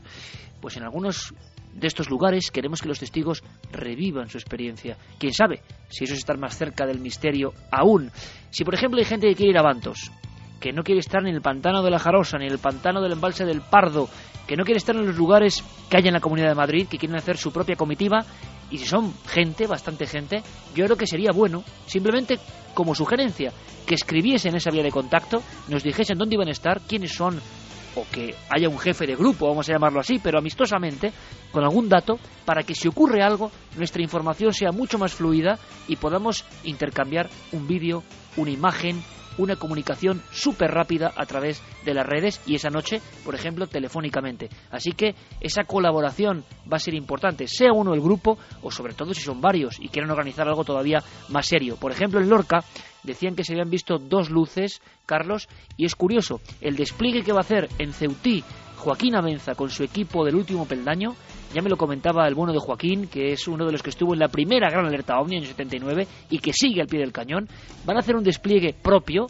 eh, con todo tipo de intercomunicación y corresponsales propios que se unen a nuestra alerta, que va a ser increíble. Así que dime, si quieres, simplemente lugares que están rebotando en las redes, lugares que van a estar con vigilancia. Simplemente los lugares. Vamos a ir viendo, Carlos. Pues eh, mira, por ejemplo, eh, también nos escribía otra sugerencia que nos hacía José Luis de Murcia, nos decía que podíamos acudir también a la Manga del Mar Menor, observatorio ideal también nos, comentaba. Eh, Víctor Sarsal también nos comentaba que por qué no hacer una alerta cada 5 minutos o 10, eh, porque cuantos más intentos, más resultados. También Jenny López nos decía que en La Coruña estará. Pedro Abeja en Aznalcóllar. Hombre, menudo lugar, eh, mítico de tema ovni. Seguramente José Luis Hermida ande muy cerca de, esos entornos y seguramente por el jarafe sevillano esté uno de los reporteros móviles acudiendo a diferentes puntos donde vosotros estéis para saber cómo va la noche. Más lugares, Carlos. Roberto Galán desde Tánger, Marruecos. Iván López, La Cisterniga de Valladolid. Eh, Carlos Marín estará en La Pedriza, aquí en Madrid. Víctor en Soria, en el Monte Balonsadero. Hombre, Monte Balonsadero con una de las más inquietantes pinturas prehistóricas. Qué gran observatorio, qué gran lugar. Hablabas, por ejemplo, de sitios internacionales. Marcelo González en Buenos Aires, Argentina. Luis Gustavo Ortega en Lima, Perú. También Manhattan Tattoo va a estar en Georgia, en Estados Unidos. José Fernández en Sierra Nevada. Hay mucha gente, Iker, que nos está escribiendo. Diego también, por ejemplo, nos decía que estará observando los cielos de Asturias. En Asturias mucha gente y hablando de muchos montes, diferentes picos de Asturias que van a estar eh, perfectamente vigilados. En fin, esa es la historia y hoy es poner el primer ladrillo, que no es fácil. Las primeras informaciones ahora depende de vosotros, amigos, amigas de Milenio 3. Depende de vosotros, de vuestra capacidad de asociación, de vuestra solidaridad, porque solo hay una misión otear los cielos, estar muy atentos con las cámaras y que ante cualquier señal, cualquier anomalía, podamos compartir la información. Hoy, en 2012, es posible. Podemos compartirla y compaginarla con el seguimiento de satélites que puede tener acceso a él, por ejemplo, Guillermo León desde una central fundamental en Sevilla.